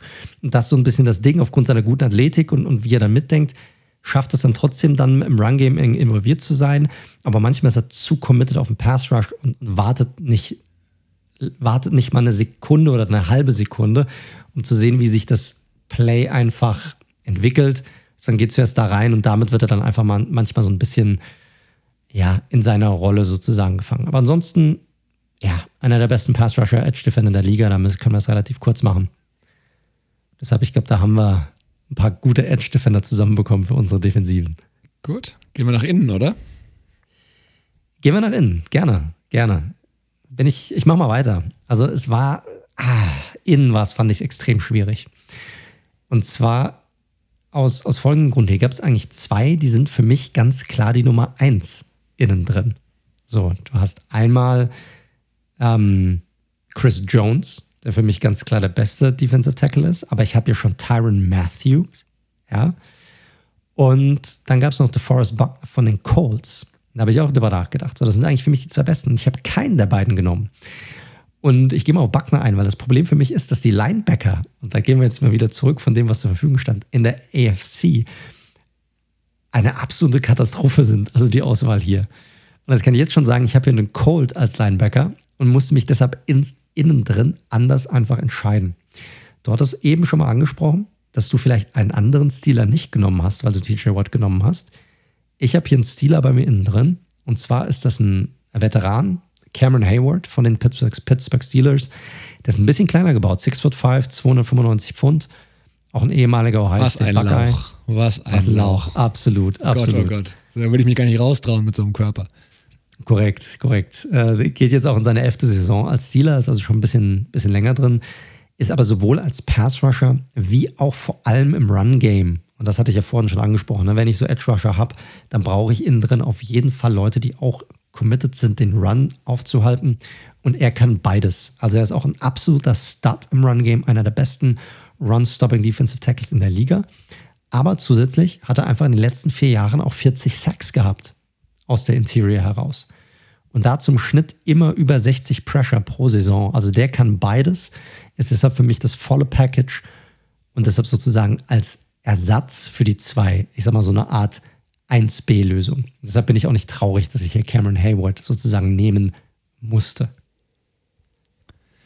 Ja, ich kann es relativ kurz machen, weil du hast die beiden Jungs die ich in der Mitte stehen habe, mit denen ich auch, also mit meiner Defensive Front ah, ja. bin ich sehr happy durchaus. Ah, ja, okay, ja, glaube ich auch. Wäre ich auch. Denn ich habe die Chiefs noch frei und kann deswegen Chris Jones nehmen und habe auch die Colts. Das war für mich der gleiche Trade-off. Wir können es ja schon sagen, Darius Leonard ist der Linebacker, um den es geht, oder Buckner. Ich habe mich tatsächlich äh, dafür entschieden, nee, die Front, die stärke ich, so wie es ein Gus Bradley auch gerne macht, im Zeichen des Raiders Defensive Co Co äh, Coordinator mache ich das auch. Äh, zu beiden Spielern vielleicht mal kurz ein paar Worte.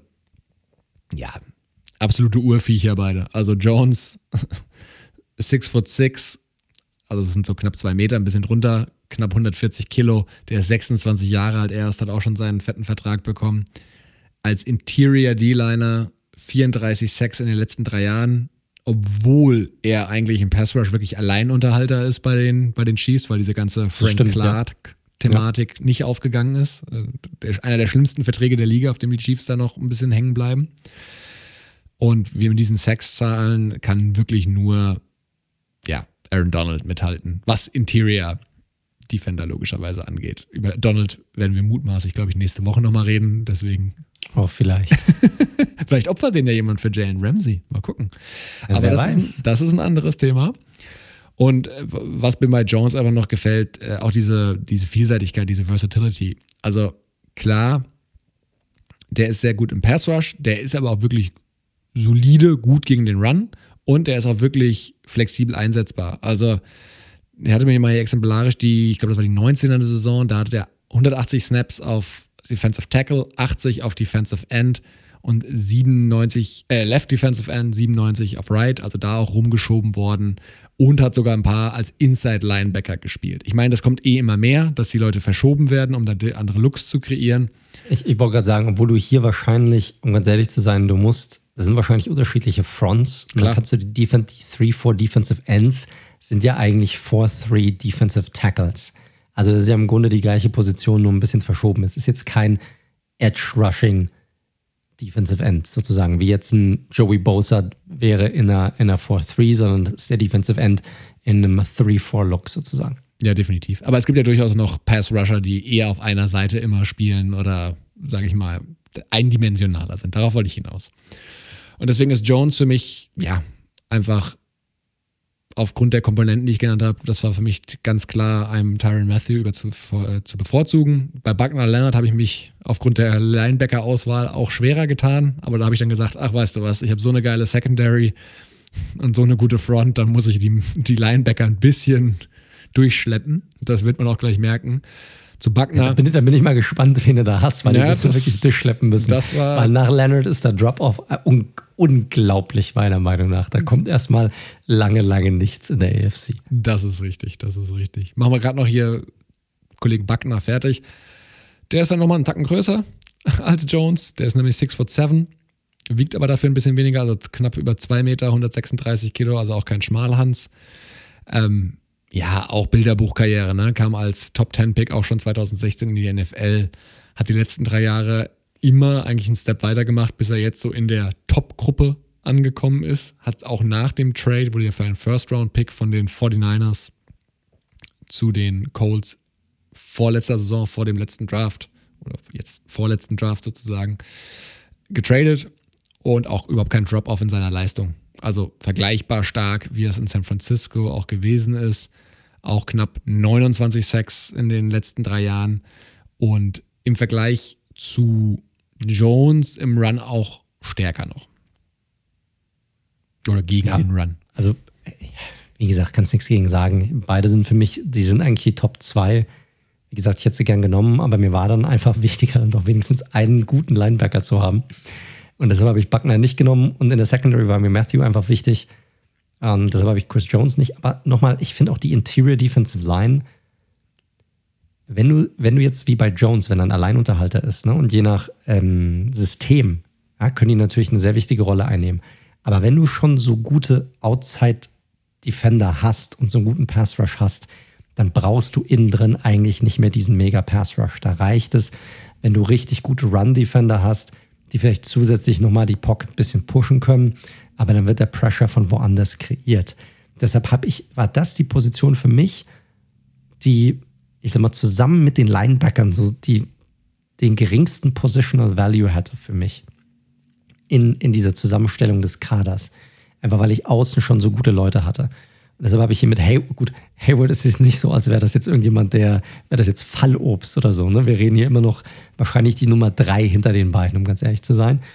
Und bei der Nummer vier habe ich dann tatsächlich, ähnlich wie bei der Offensive, wieder einen Spieler genommen, der letztes Jahr gedraftet wurde. Und wieder tatsächlich ein Spieler von den Jets. Einfach defensiv. Und zwar habe ich mich an der, dieser Stelle für Quinnen Williams entschieden. Vorletzt, der wurde ähm, 2000, noch ein Jahr vorher gedraftet. Der hat schon zwei Saisons. Stimmt, genau, er hat schon zwei Saisons. Korrekt. Korrekt, zwei Saisons hinter sich. Ähm, ist auch hier so ein Mix aus Pass Rush und Runstopper, ähnlich wie bei Hayward. Ist tatsächlich ein sehr, sehr guter Runstopper, ist auch ein, ist ein bisschen kleiner, 6 foot 3, also so diese 1,85, 1,87 sowas, 303 Pfund. Äh, hatte aber letzte Saison sein klares Breakout-Jahr, hatte 8 Sacks, 39 Pressure. Und das, obwohl er eigentlich drei Spiele verpasst hat letztes Jahr. Also der hat wirklich gezeigt, was in ihm steckt. Und ich glaube, da wird noch deutlich mehr kommen, dass er jetzt in diese Riege aufsteigen wird, wo man sagen kann, der ist ein Top 5 Defensive Tackle, zumindest in der AFC. Und deshalb ist es für mich jetzt kein mega Drop-off zu den anderen beiden. Und ich habe sozusagen diesen, diesen Trade-off sehr gerne genommen hier, um dafür die anderen Spieler drin zu haben, bei mir in der Secondary und dann äh, sowohl auch in der, bei der Linebacker-Position. Ja, Quinn Williams, also was soll man sagen, war halt so ein bisschen Tag und Nacht. Seine Rookie-Saison war enttäuschend. War ja Third Overall Pick, glaube ich. Ähm, da haben schon so ein paar Leute das, das, das böse Bastwort in den Mund genommen, hat aber letztes Jahr wirklich eine, eine sehr starkes Sophomore-Year gehabt, zweites Jahr gehabt, war echt gut. Und ähm, ja, mal gucken, wo die Reise so hingeht. Also ich hoffe natürlich mit dem neuen Head Coach, der defensiv geprägt ist und der ja durchaus Wert zu legen scheint auf eine gute Defensive Front, dass er halt weiter aufblühen wird. Von daher finde ich es keinen schlechten Pick auf jeden Fall. Man hätte hier sicherlich, auch wenn der auch ein bisschen auf dem absteigenden Ast ist und du keinen Ravens hast, so ein Calais Campbell, hätte man natürlich theoretisch auch nochmal drüber nachdenken können. Habe ich auch drüber nachgedacht, ihn zu nehmen. Mir war aber derjenige, der sozusagen der Ascending Player, der Spieler, der sozusagen auf dem Weg ist, so ein richtig starker Spieler zu sein, war mir das ein bisschen wichtiger. Du hattest den Aspekt mit Robert Salah schon genannt. Ich glaube, der wird nochmal einen Schritt nach vorne machen dieses Jahr. Hat letztes Jahr, letzte Saison einen super Schritt gemacht und ich glaube, es wird eine absolute Force werden in dieser Interior Defensive Line. Dann lass uns doch mal in das spannende Land der AFC-Linebacker reinsprechen. Einen hast du ja schon genannt, aber Darius äh, Leonard, sag doch mal was Öd, zu ihm. Ödland ist das, ja, absolut. Das war so schwierig, hier ordentliche Linebacker zu finden. Ich meine, man, auch da, man muss natürlich darauf achten, welche Teams hatte man schon. Ja, also da war es nicht so einfach. Und Leonard sticht da halt einfach raus, wie so, im Englischen sagt man, like a sore thumb. Also der ist da einfach, der, der gibt es keinen zweiten wie ihn. Ähm, ist wie gesagt bei mir der Grund, warum DeForest Buckner fehlt. Leonard ist meiner Meinung nach der mit Abstand beste pure Linebacker in der AFC. 6 for 2, 234 Pfund. War damals ein Zweitrunden-Pick. Wir hatten es letzte Woche in unserem Redraft von 2018 schon besprochen. Da habe ich die Colts, die Colts, die, die Colts, die Colts, da habe ich die Colts äh, tatsächlich haben wieder Leonard gedraftet, aber halt in der ersten Runde, weil er einfach nicht so weit nach hinten fallen würde in einem Redraft. No way und ähm, hat kaum Schwächen. Der ist stark im Run-Game, der ist stark beim Blitz, ist ein extrem guter Blitzer, also hat auch schon extrem viele Sacks. Und auch im Coverage gut. Der hat eigentlich keine richtigen Schwächen, kann überall eingesetzt werden, war, glaube ich, auch Defensive Rookie of the Year in seinem Rookie-Jahr. Ist ein bisschen, ist leicht verletzungsanfällig auch. Das ist so ein bisschen sein einziger Knock. Ansonsten ist er für mich einer, wenn nicht vielleicht sogar der kompletteste Linebacker momentan in der, in der NFL. Ist fair. Willst du den zweiten noch dazu machen? Dann würde ich mit meinen beiden zum Abschluss kommen. Ja, also es war schwierig hier. Ich habe mich dann da dafür entschieden, so einen, so einen Thumper zu nehmen. So einen, der, ja, so ein, so ein richtiger, klarer Mike-Linebacker. Und äh, da habe ich Zach Cunningham von den Texans genommen. Wie gesagt, jetzt wird es schon ein bisschen schwieriger. Auch gut gebaut, 6 foot 3, 240 Pfund. Ähm, sehr starker Athlet, ja, der jeweils auch über 100 Tackles hatte in den vergangenen zwei Saisons ist jetzt im Coverage nicht so der stärkste, um es mal gelinde auszudrücken. Kann man so sagen, ja. Äh, was aber komisch ist, weil er wird dort in über 50 Prozent der Snaps eingesetzt. Das sind Coverage-Snaps bei ihm. Also ist irgendwie, vielleicht wird er nicht wirklich ja, zu seinen Stärken hin eingesetzt. Das ist natürlich ein bisschen schwierig. Hat auch einen, tatsächlich einen fetten Vertrag bekommen bei den Texans. Ähm, ist aber in der Run-Defense richtig stark. Auch ein, ein ziemlich guter Pass-Rusher, sofern er denn darf ähm, und zeigt hier durchaus, dass man ihn hier öfter auch einplanen sollte in diesem Bereich. Und deshalb, er war für mich so, wir sind hier nicht mehr so bei den Linebackern, wenn man sich die gesamte NFL anguckt, Second, vielleicht sogar Third Tier, wo wir jetzt hier schon drin sind. Ich glaube, das sind so die, die Unterschiede schon, wenn du jetzt hier Darius Leonard daneben stellst. Aber ich dachte, hier habe ich nochmal einen ganz ordentlichen rausgezogen mit Zach Cunningham. Ja, also ich habe ja, sagen wir mal, eine vergleichbare Problematik gehabt. Die haben wir auch schon mal ein bisschen dadurch probiert zu lösen, dass wir fünf Defensive Backs hatten. Und ich habe mich auch schwer getan, weil ich hatte ja die Herausforderung, ich musste ja zwei finden. Leonard war ja logisch, so, über den braucht man nicht diskutieren, aber das ging ja bei mir nicht wegen Backner. Also, was habe ich gemacht? Ich bin mal so ein bisschen ich hatte über, tatsächlich über so einen Spieler wie Corey Littleton drüber nachgedacht, weil der letztes Jahr natürlich Katastrophe war. Brauchen wir nicht drüber reden. Als Raiders-Fan habe ich es live gesehen. Ähm, der unter der, für ihn, weil er ja ein Free Agent Edition war, unter dem Scheme von Paul Gunter, dem damaligen DC, anscheinend nicht zurechtgekommen ist.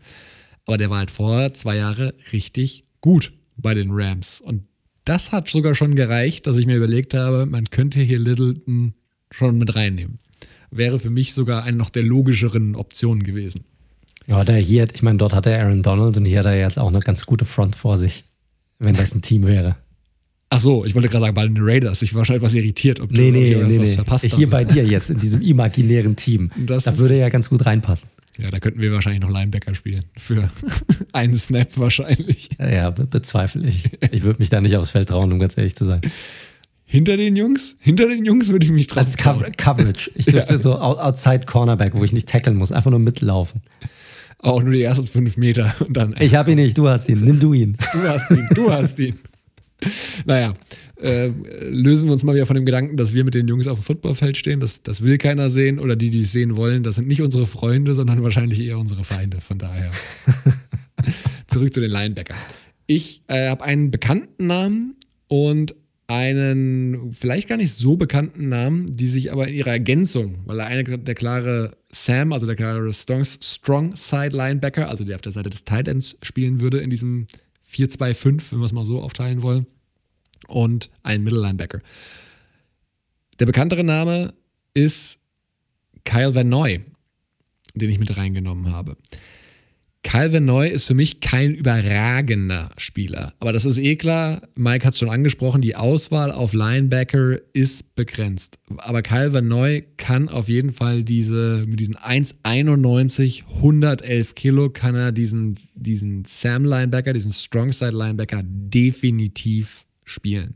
Und man muss bei Calvin Neu sagen, letztes Jahr bei den Dolphins, das war eine okaye Saison in einer sehr guten Defense. Dieser ganze Move hat mich ein bisschen gewundert nach einem Jahr wieder zurück nach New England. Ich glaube, New England hat er wieder sehr viel richtig gemacht, weil man muss es sagen, 18, 19, auch laut PFF-Grades bei den Patriots, war Van Neu einfach einer der besten Linebacker in eben dieser definierten Rolle, vor allem als Pass-Rusher, aber auch vor allem Run-Stopper. Coverage, nicht so. Aber in der Rolle und in der, die müsste er ja einnehmen an der Stelle in diesem System, ähm, war er sehr gut und deswegen war Van für mich die Option eben auf dieser Sam-Position. Und dann mache ich es gerade noch fertig. In der ja, Mitte, wie gesagt, hatte ich über Littleton drüber nachgedacht. Da sind ja so ein bisschen andere Qualitäten noch gefragt. Littleton ist aber gegen Run leider auch wenig zu gebrauchen. Und ich bin am Ende bei einem Spieler, dessen Leistung ich nicht so ganz genau verfolgt hatte, muss ich sagen, weil er auch beim Team spielt, was ich nicht so extrem verfolge, bei den Tennessee Titans, Jayon Brown. Anders, ganz anders gebaut, 1,82 groß, knapp 100 Kilo, 26 Jahre alt. Erst, auch so, weil er ein ehemaliger Fünftrunden-Pick ist unter den Raider. Aber, und da kann man über PFF-Grades sagen, was man will, drei Jahre nacheinander unter den Top 5 Linebackern in der AFC ist halt ein Allrounder. Der hat ein All-Around gutes Skillset mit leichtem Upside im Bereich Coverage, macht die anderen Sachen aber auch solide bis gut. Und das bei der Linebacker-Auswahl, die ich habe ansonsten, die, also Leute, guckt es euch einfach mal an, was da so für Namen dann irgendwie durch sind, wenn man Darius Leonard irgendwie rausnimmt. Das sind wirklich, und natürlich bin ich ein bisschen Raiders biased, aber da ist selbst auch ein Nick Kwiatkowski relativ sagen, ich schnell. Ich wundere mich tatsächlich, dass du ihn nicht genommen hast, weil ich habe sogar überlegt, ihn zu nehmen. Ja, ja. Littleton und Kwiatkowski waren auf jeden Fall auch drüber nach. Ich hatte auch über Miles Jack irgendwann drüber nachgedacht. Ja, ey, das sind dann, dann, dann, dann nimmst du nur noch Namen, die man irgendwann mal gehört hat, die mal gut performt haben, aber eigentlich machen die seit zwei, drei Jahren nichts oder haben bisher noch gar nichts gerissen, großartig. Richtig. Das ist schon, das ist schwierig. Also die, die Linebacker in der AFC, das ist keine gute Position. Ich muss sagen, ist natürlich super schwierig bei, bei dir gewesen. Mir gefällt dein Linebacking-Core nicht, weil ich finde, wer neu passt nicht wirklich rein. Also sowohl in diese Front nicht, in seine Aufgabe nicht. Du hast auch keinen richtigen Mike-Linebacker bei dir drin, eigentlich. Also oh, Jayon Brown. Ja, ja, ich, mir, mir gefällt es nicht. Also mir, mir ich finde ich find Jayon Brown finde ich okay. Ich finde find Kyle Vanoy passt nicht. Ich hatte auch über Vanoy nachgedacht, aber ich finde, er passt da nicht rein. Also in eine, in eine 3-4-Defense, wo du ihn so ein bisschen schieben kannst, sowohl an die ganz nach außen als Outside Linebacker, als dann auch ein ähm, bisschen als ein, einen dieser zwei Innenparts, ja, wo du ihn so hin und her schieben kannst, okay. Aber als dieser eine Part sozusagen in der Mitte, weil du hast eigentlich zwei Linebacker, die ja eher in der Mitte agieren, die so gar nicht an den Außen agieren, finde ich, passt der nicht so richtig. Da hätte ich tatsächlich sogar eher Littleton und Brown genommen zusammen. Aber die wären dann, das wäre auch ein kleineres Set von Linebackern dann gewesen. Dann wärst du sehr klein unterwegs. Da eben, genau, das war so. Hätte ich, tatsächlich, ich hätte tatsächlich Kwiatkowski genommen. Kwiatkowski und Brown. Hätte mir besser gefallen. Ja, aber dafür, ja, okay, okay, Kwiatkowski war für mich auch die Alternative. Aber ich brauchte halt echt nochmal so ein bisschen jemanden, der gegen den Run und das, das war halt in der Vergangenheit auf jeden Fall einfach super verlässlich ist. Und ey, wie gesagt, man kann über Van Neu, was Coverage angeht, brauchen wir nicht drüber reden. Da hat er auf jeden Fall Schwächen. Aber gegen den Run hat er in den letzten Jahren, vor allem 18, 19, seine Aufgabe wirklich sehr gut erfüllt im Vergleich zu dem, was sonst da war. Und dementsprechend und mit, natürlich auch ganz anders gebaut. Zwei unterschiedliche Linebacker. Und ich glaube, der könnte das in der Rolle der, mit der äh, gewissen Vielseitigkeit, die er da auch mitbringt, auch noch ganz gut ausfüllen. Aber ja, war eine schwierige Aufgabe. Ich wollte mich nur nach der Defense-Leistung der Raiders im letzten Jahr, konnte ich mich nicht dazu durchringen, auch nur einen Raider ansatzweise in dieses Defensive-Team mit reinzunehmen. Ach du, bei der Linebacker-Liste hätte ich mich zu allem durchgerungen, ganz ehrlich. Ja. Ich meine, Zach, Zach Cunningham äh, also haut auch niemanden aus den Socken. Das ist halt so. Ey, der führt jedes, der war, glaube ich, wieder im Pro Bowl, weil er einfach die meisten Tackles hatte. Das stimmt, das stimmt, da hast du recht. Aber gut, damit sind wir eigentlich durch mit den Spielern. Wir haben noch die Head Coaches für die Defensive. Mhm. Ähm, ich fange mal hier an. Also, wie gesagt, auch hier die Frage: gibt es wirklich einen richtigen Defensive-Minded Coach, der noch frei war? Belichick war es bei mir jetzt leider nicht mehr. Ähm, und deshalb habe ich äh, wieder jemanden genommen, der ein Allrounder ist. Einfach weil ich diese Allrounder-Head-Coaches mag. Und ich habe hier tatsächlich dann, dann einen äh, Raven genommen. Und zwar äh, John Harbaugh ist bei mir mein Head Coach für die Defensive. Ist eigentlich ein Special Teams Coach, aber deckt wie gesagt alles ab. Auch kein Playcaller hier, was ich ja mag, wie ich es eben schon mal gesagt habe. Und äh, auch ein sehr erfolgreicher Head Coach in seiner Zeit. Und äh, war auf jeden, ist auf jeden Fall smart genug, auch sich und sein, ja, sein, sich auch selbst anzupassen, was er ja mit Lamar Jackson auch gezeigt hat. Ja, wo er sein, das gesamte Spiel umgestellt hat. Die Ravens stellen immer eine der besten Defensiven schon seit Jahren eigentlich auf. Und deshalb ist für mich John Harbaugh hier die Lösung gewesen als mein Head Coach für die Defensive. Ja, ich habe eigentlich so ein bisschen bei der Defense so meinen eigenen äh, Positional Value verloren und hätte wahrscheinlich, ne, hätte ich neu für Kwiatkowski geopfert, hätte ich natürlich wieder den guten alten Billy nehmen können. Also eigentlich, eigentlich dumm von mir, dass ich für Kyle Van Neu Belichick geopfert habe. Aber sei es drum, da muss ich jetzt durch. Ähm, bei mir ist es dahingehend auch nicht so kompliziert, weil die Teams, aus denen ich noch picken könnte jetzt an der Stelle, auch gar nicht mehr so viele sind. Ähm, ich habe aber mit Robert Salah ist bei mir noch übrig, ähm, der natürlich als Head Coach keine Erfahrung hat, dafür aber, glaube ich, sicherlich nachgewiesen hat, dass er einer der spannendsten DCs ist. Jetzt logischerweise Head Coach mit defensiver Prägung spannender Typ einfach und äh, für das Team, was ich da zusammengestellt habe, ich glaube, die Front gefällt ihm durchaus gut. Buckner kennt er ja auch noch. Ich glaube, mit der kann er arbeiten. Gerade so noch. Gut. Gut, Leute. Dann sind wir. es ist so lächerlich, wenn ich auf diese Uhr schaue. Es ist so lächerlich. Ich weiß, ich weiß. Ich, ich ich kann es auch nicht glauben, dass wir immer so lange brauchen. Wir quatschen uns einfach immer. Aber es ist ja, ist ja auch okay. Ich glaube, es gefällt euch draußen auch. Wir sehen es an den Download-Zahlen, ist immer sehr angenehm. Vielen Dank auch nochmal dafür. Aber sind wir durch? Nächste Woche machen wir die NFC. Ja, dann schauen wir mal, wie lange wir dafür brauchen. Das, ich glaube, das wird deutlich schwieriger, weil also das eine, was ich gesehen habe, ist auf jeden Fall, dass die Breite in der AFC nicht wirklich vorhanden ist. Die Spitze ist da, aber dann wird es schon schwierig, da wirklich auszuwählen. Ich glaube, das ist in der NFC ein bisschen anders. Das wird man dann sehen. Und äh, freue mich auch da schon drauf. Kurz eine eigene Sache, Leute. Ihr hört den Red Zone Football Podcast. Ihr findet uns auf allen gängigen Podcast-Plattformen über Spotify, Apple Podcasts, Google Podcast, Stitcher, Deezer, you name it, da sind wir drauf. Falls es euch gefallen hat, drückt heftig den Abonnieren-Button. Hinterlasst auch gerne eine Bewertung. Das hilft uns auch immer. Äh, bedanken wir uns sehr für. Und ansonsten, falls ihr uns anschreiben möchtet, falls ihr Feedback geben möchtet, ähm, falls ihr auf dem Laufenden bleiben möchtet, dann folgt uns auch gerne auf unseren Social Media Plattformen, entweder auf Twitter unter dem Handle redzone underscore live oder gerne auch auf Instagram unter redzone.live. Dann werde ich mal gucken, vielleicht poste ich da auch die Tage auch nochmal unsere AFC-Zusammenstellungen, sowohl von Daniel als auch von meine. Dann könnt ihr vielleicht ein bisschen dran voten, welche euch besser gefallen hat. Und wie gesagt, schreibt uns an. Wir sind da eigentlich relativ fix unterwegs, was, äh, was Antworten angeht. Wenn ihr Fragen habt, wenn ihr auch Ideen habt zur Show, immer gerne mit reinbringen. Probieren wir mit aufzunehmen. Ja, und ansonsten bleibt mir nichts anderes übrig, als mich bei euch da draußen zu bedanken, dass ihr diese Woche zugehört habt. Und mich auch bei dir zu bedanken, lieber Daniel, dass du diese Woche wieder mit dabei warst.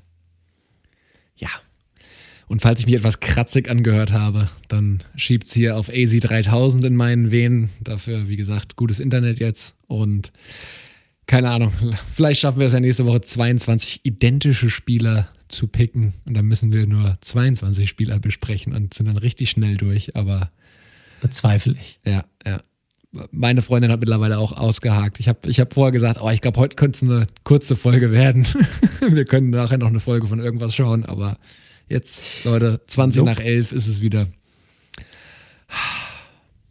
Es ist, wie es ist. Gewöhnt euch dran, hört weiter zu, folgt uns, erzählt's weiter, abonniert's. Wir sind auch nächste Woche wieder für euch da. Habt eine gute Woche, bleibt gesund und bis zum nächsten Mal. Adios.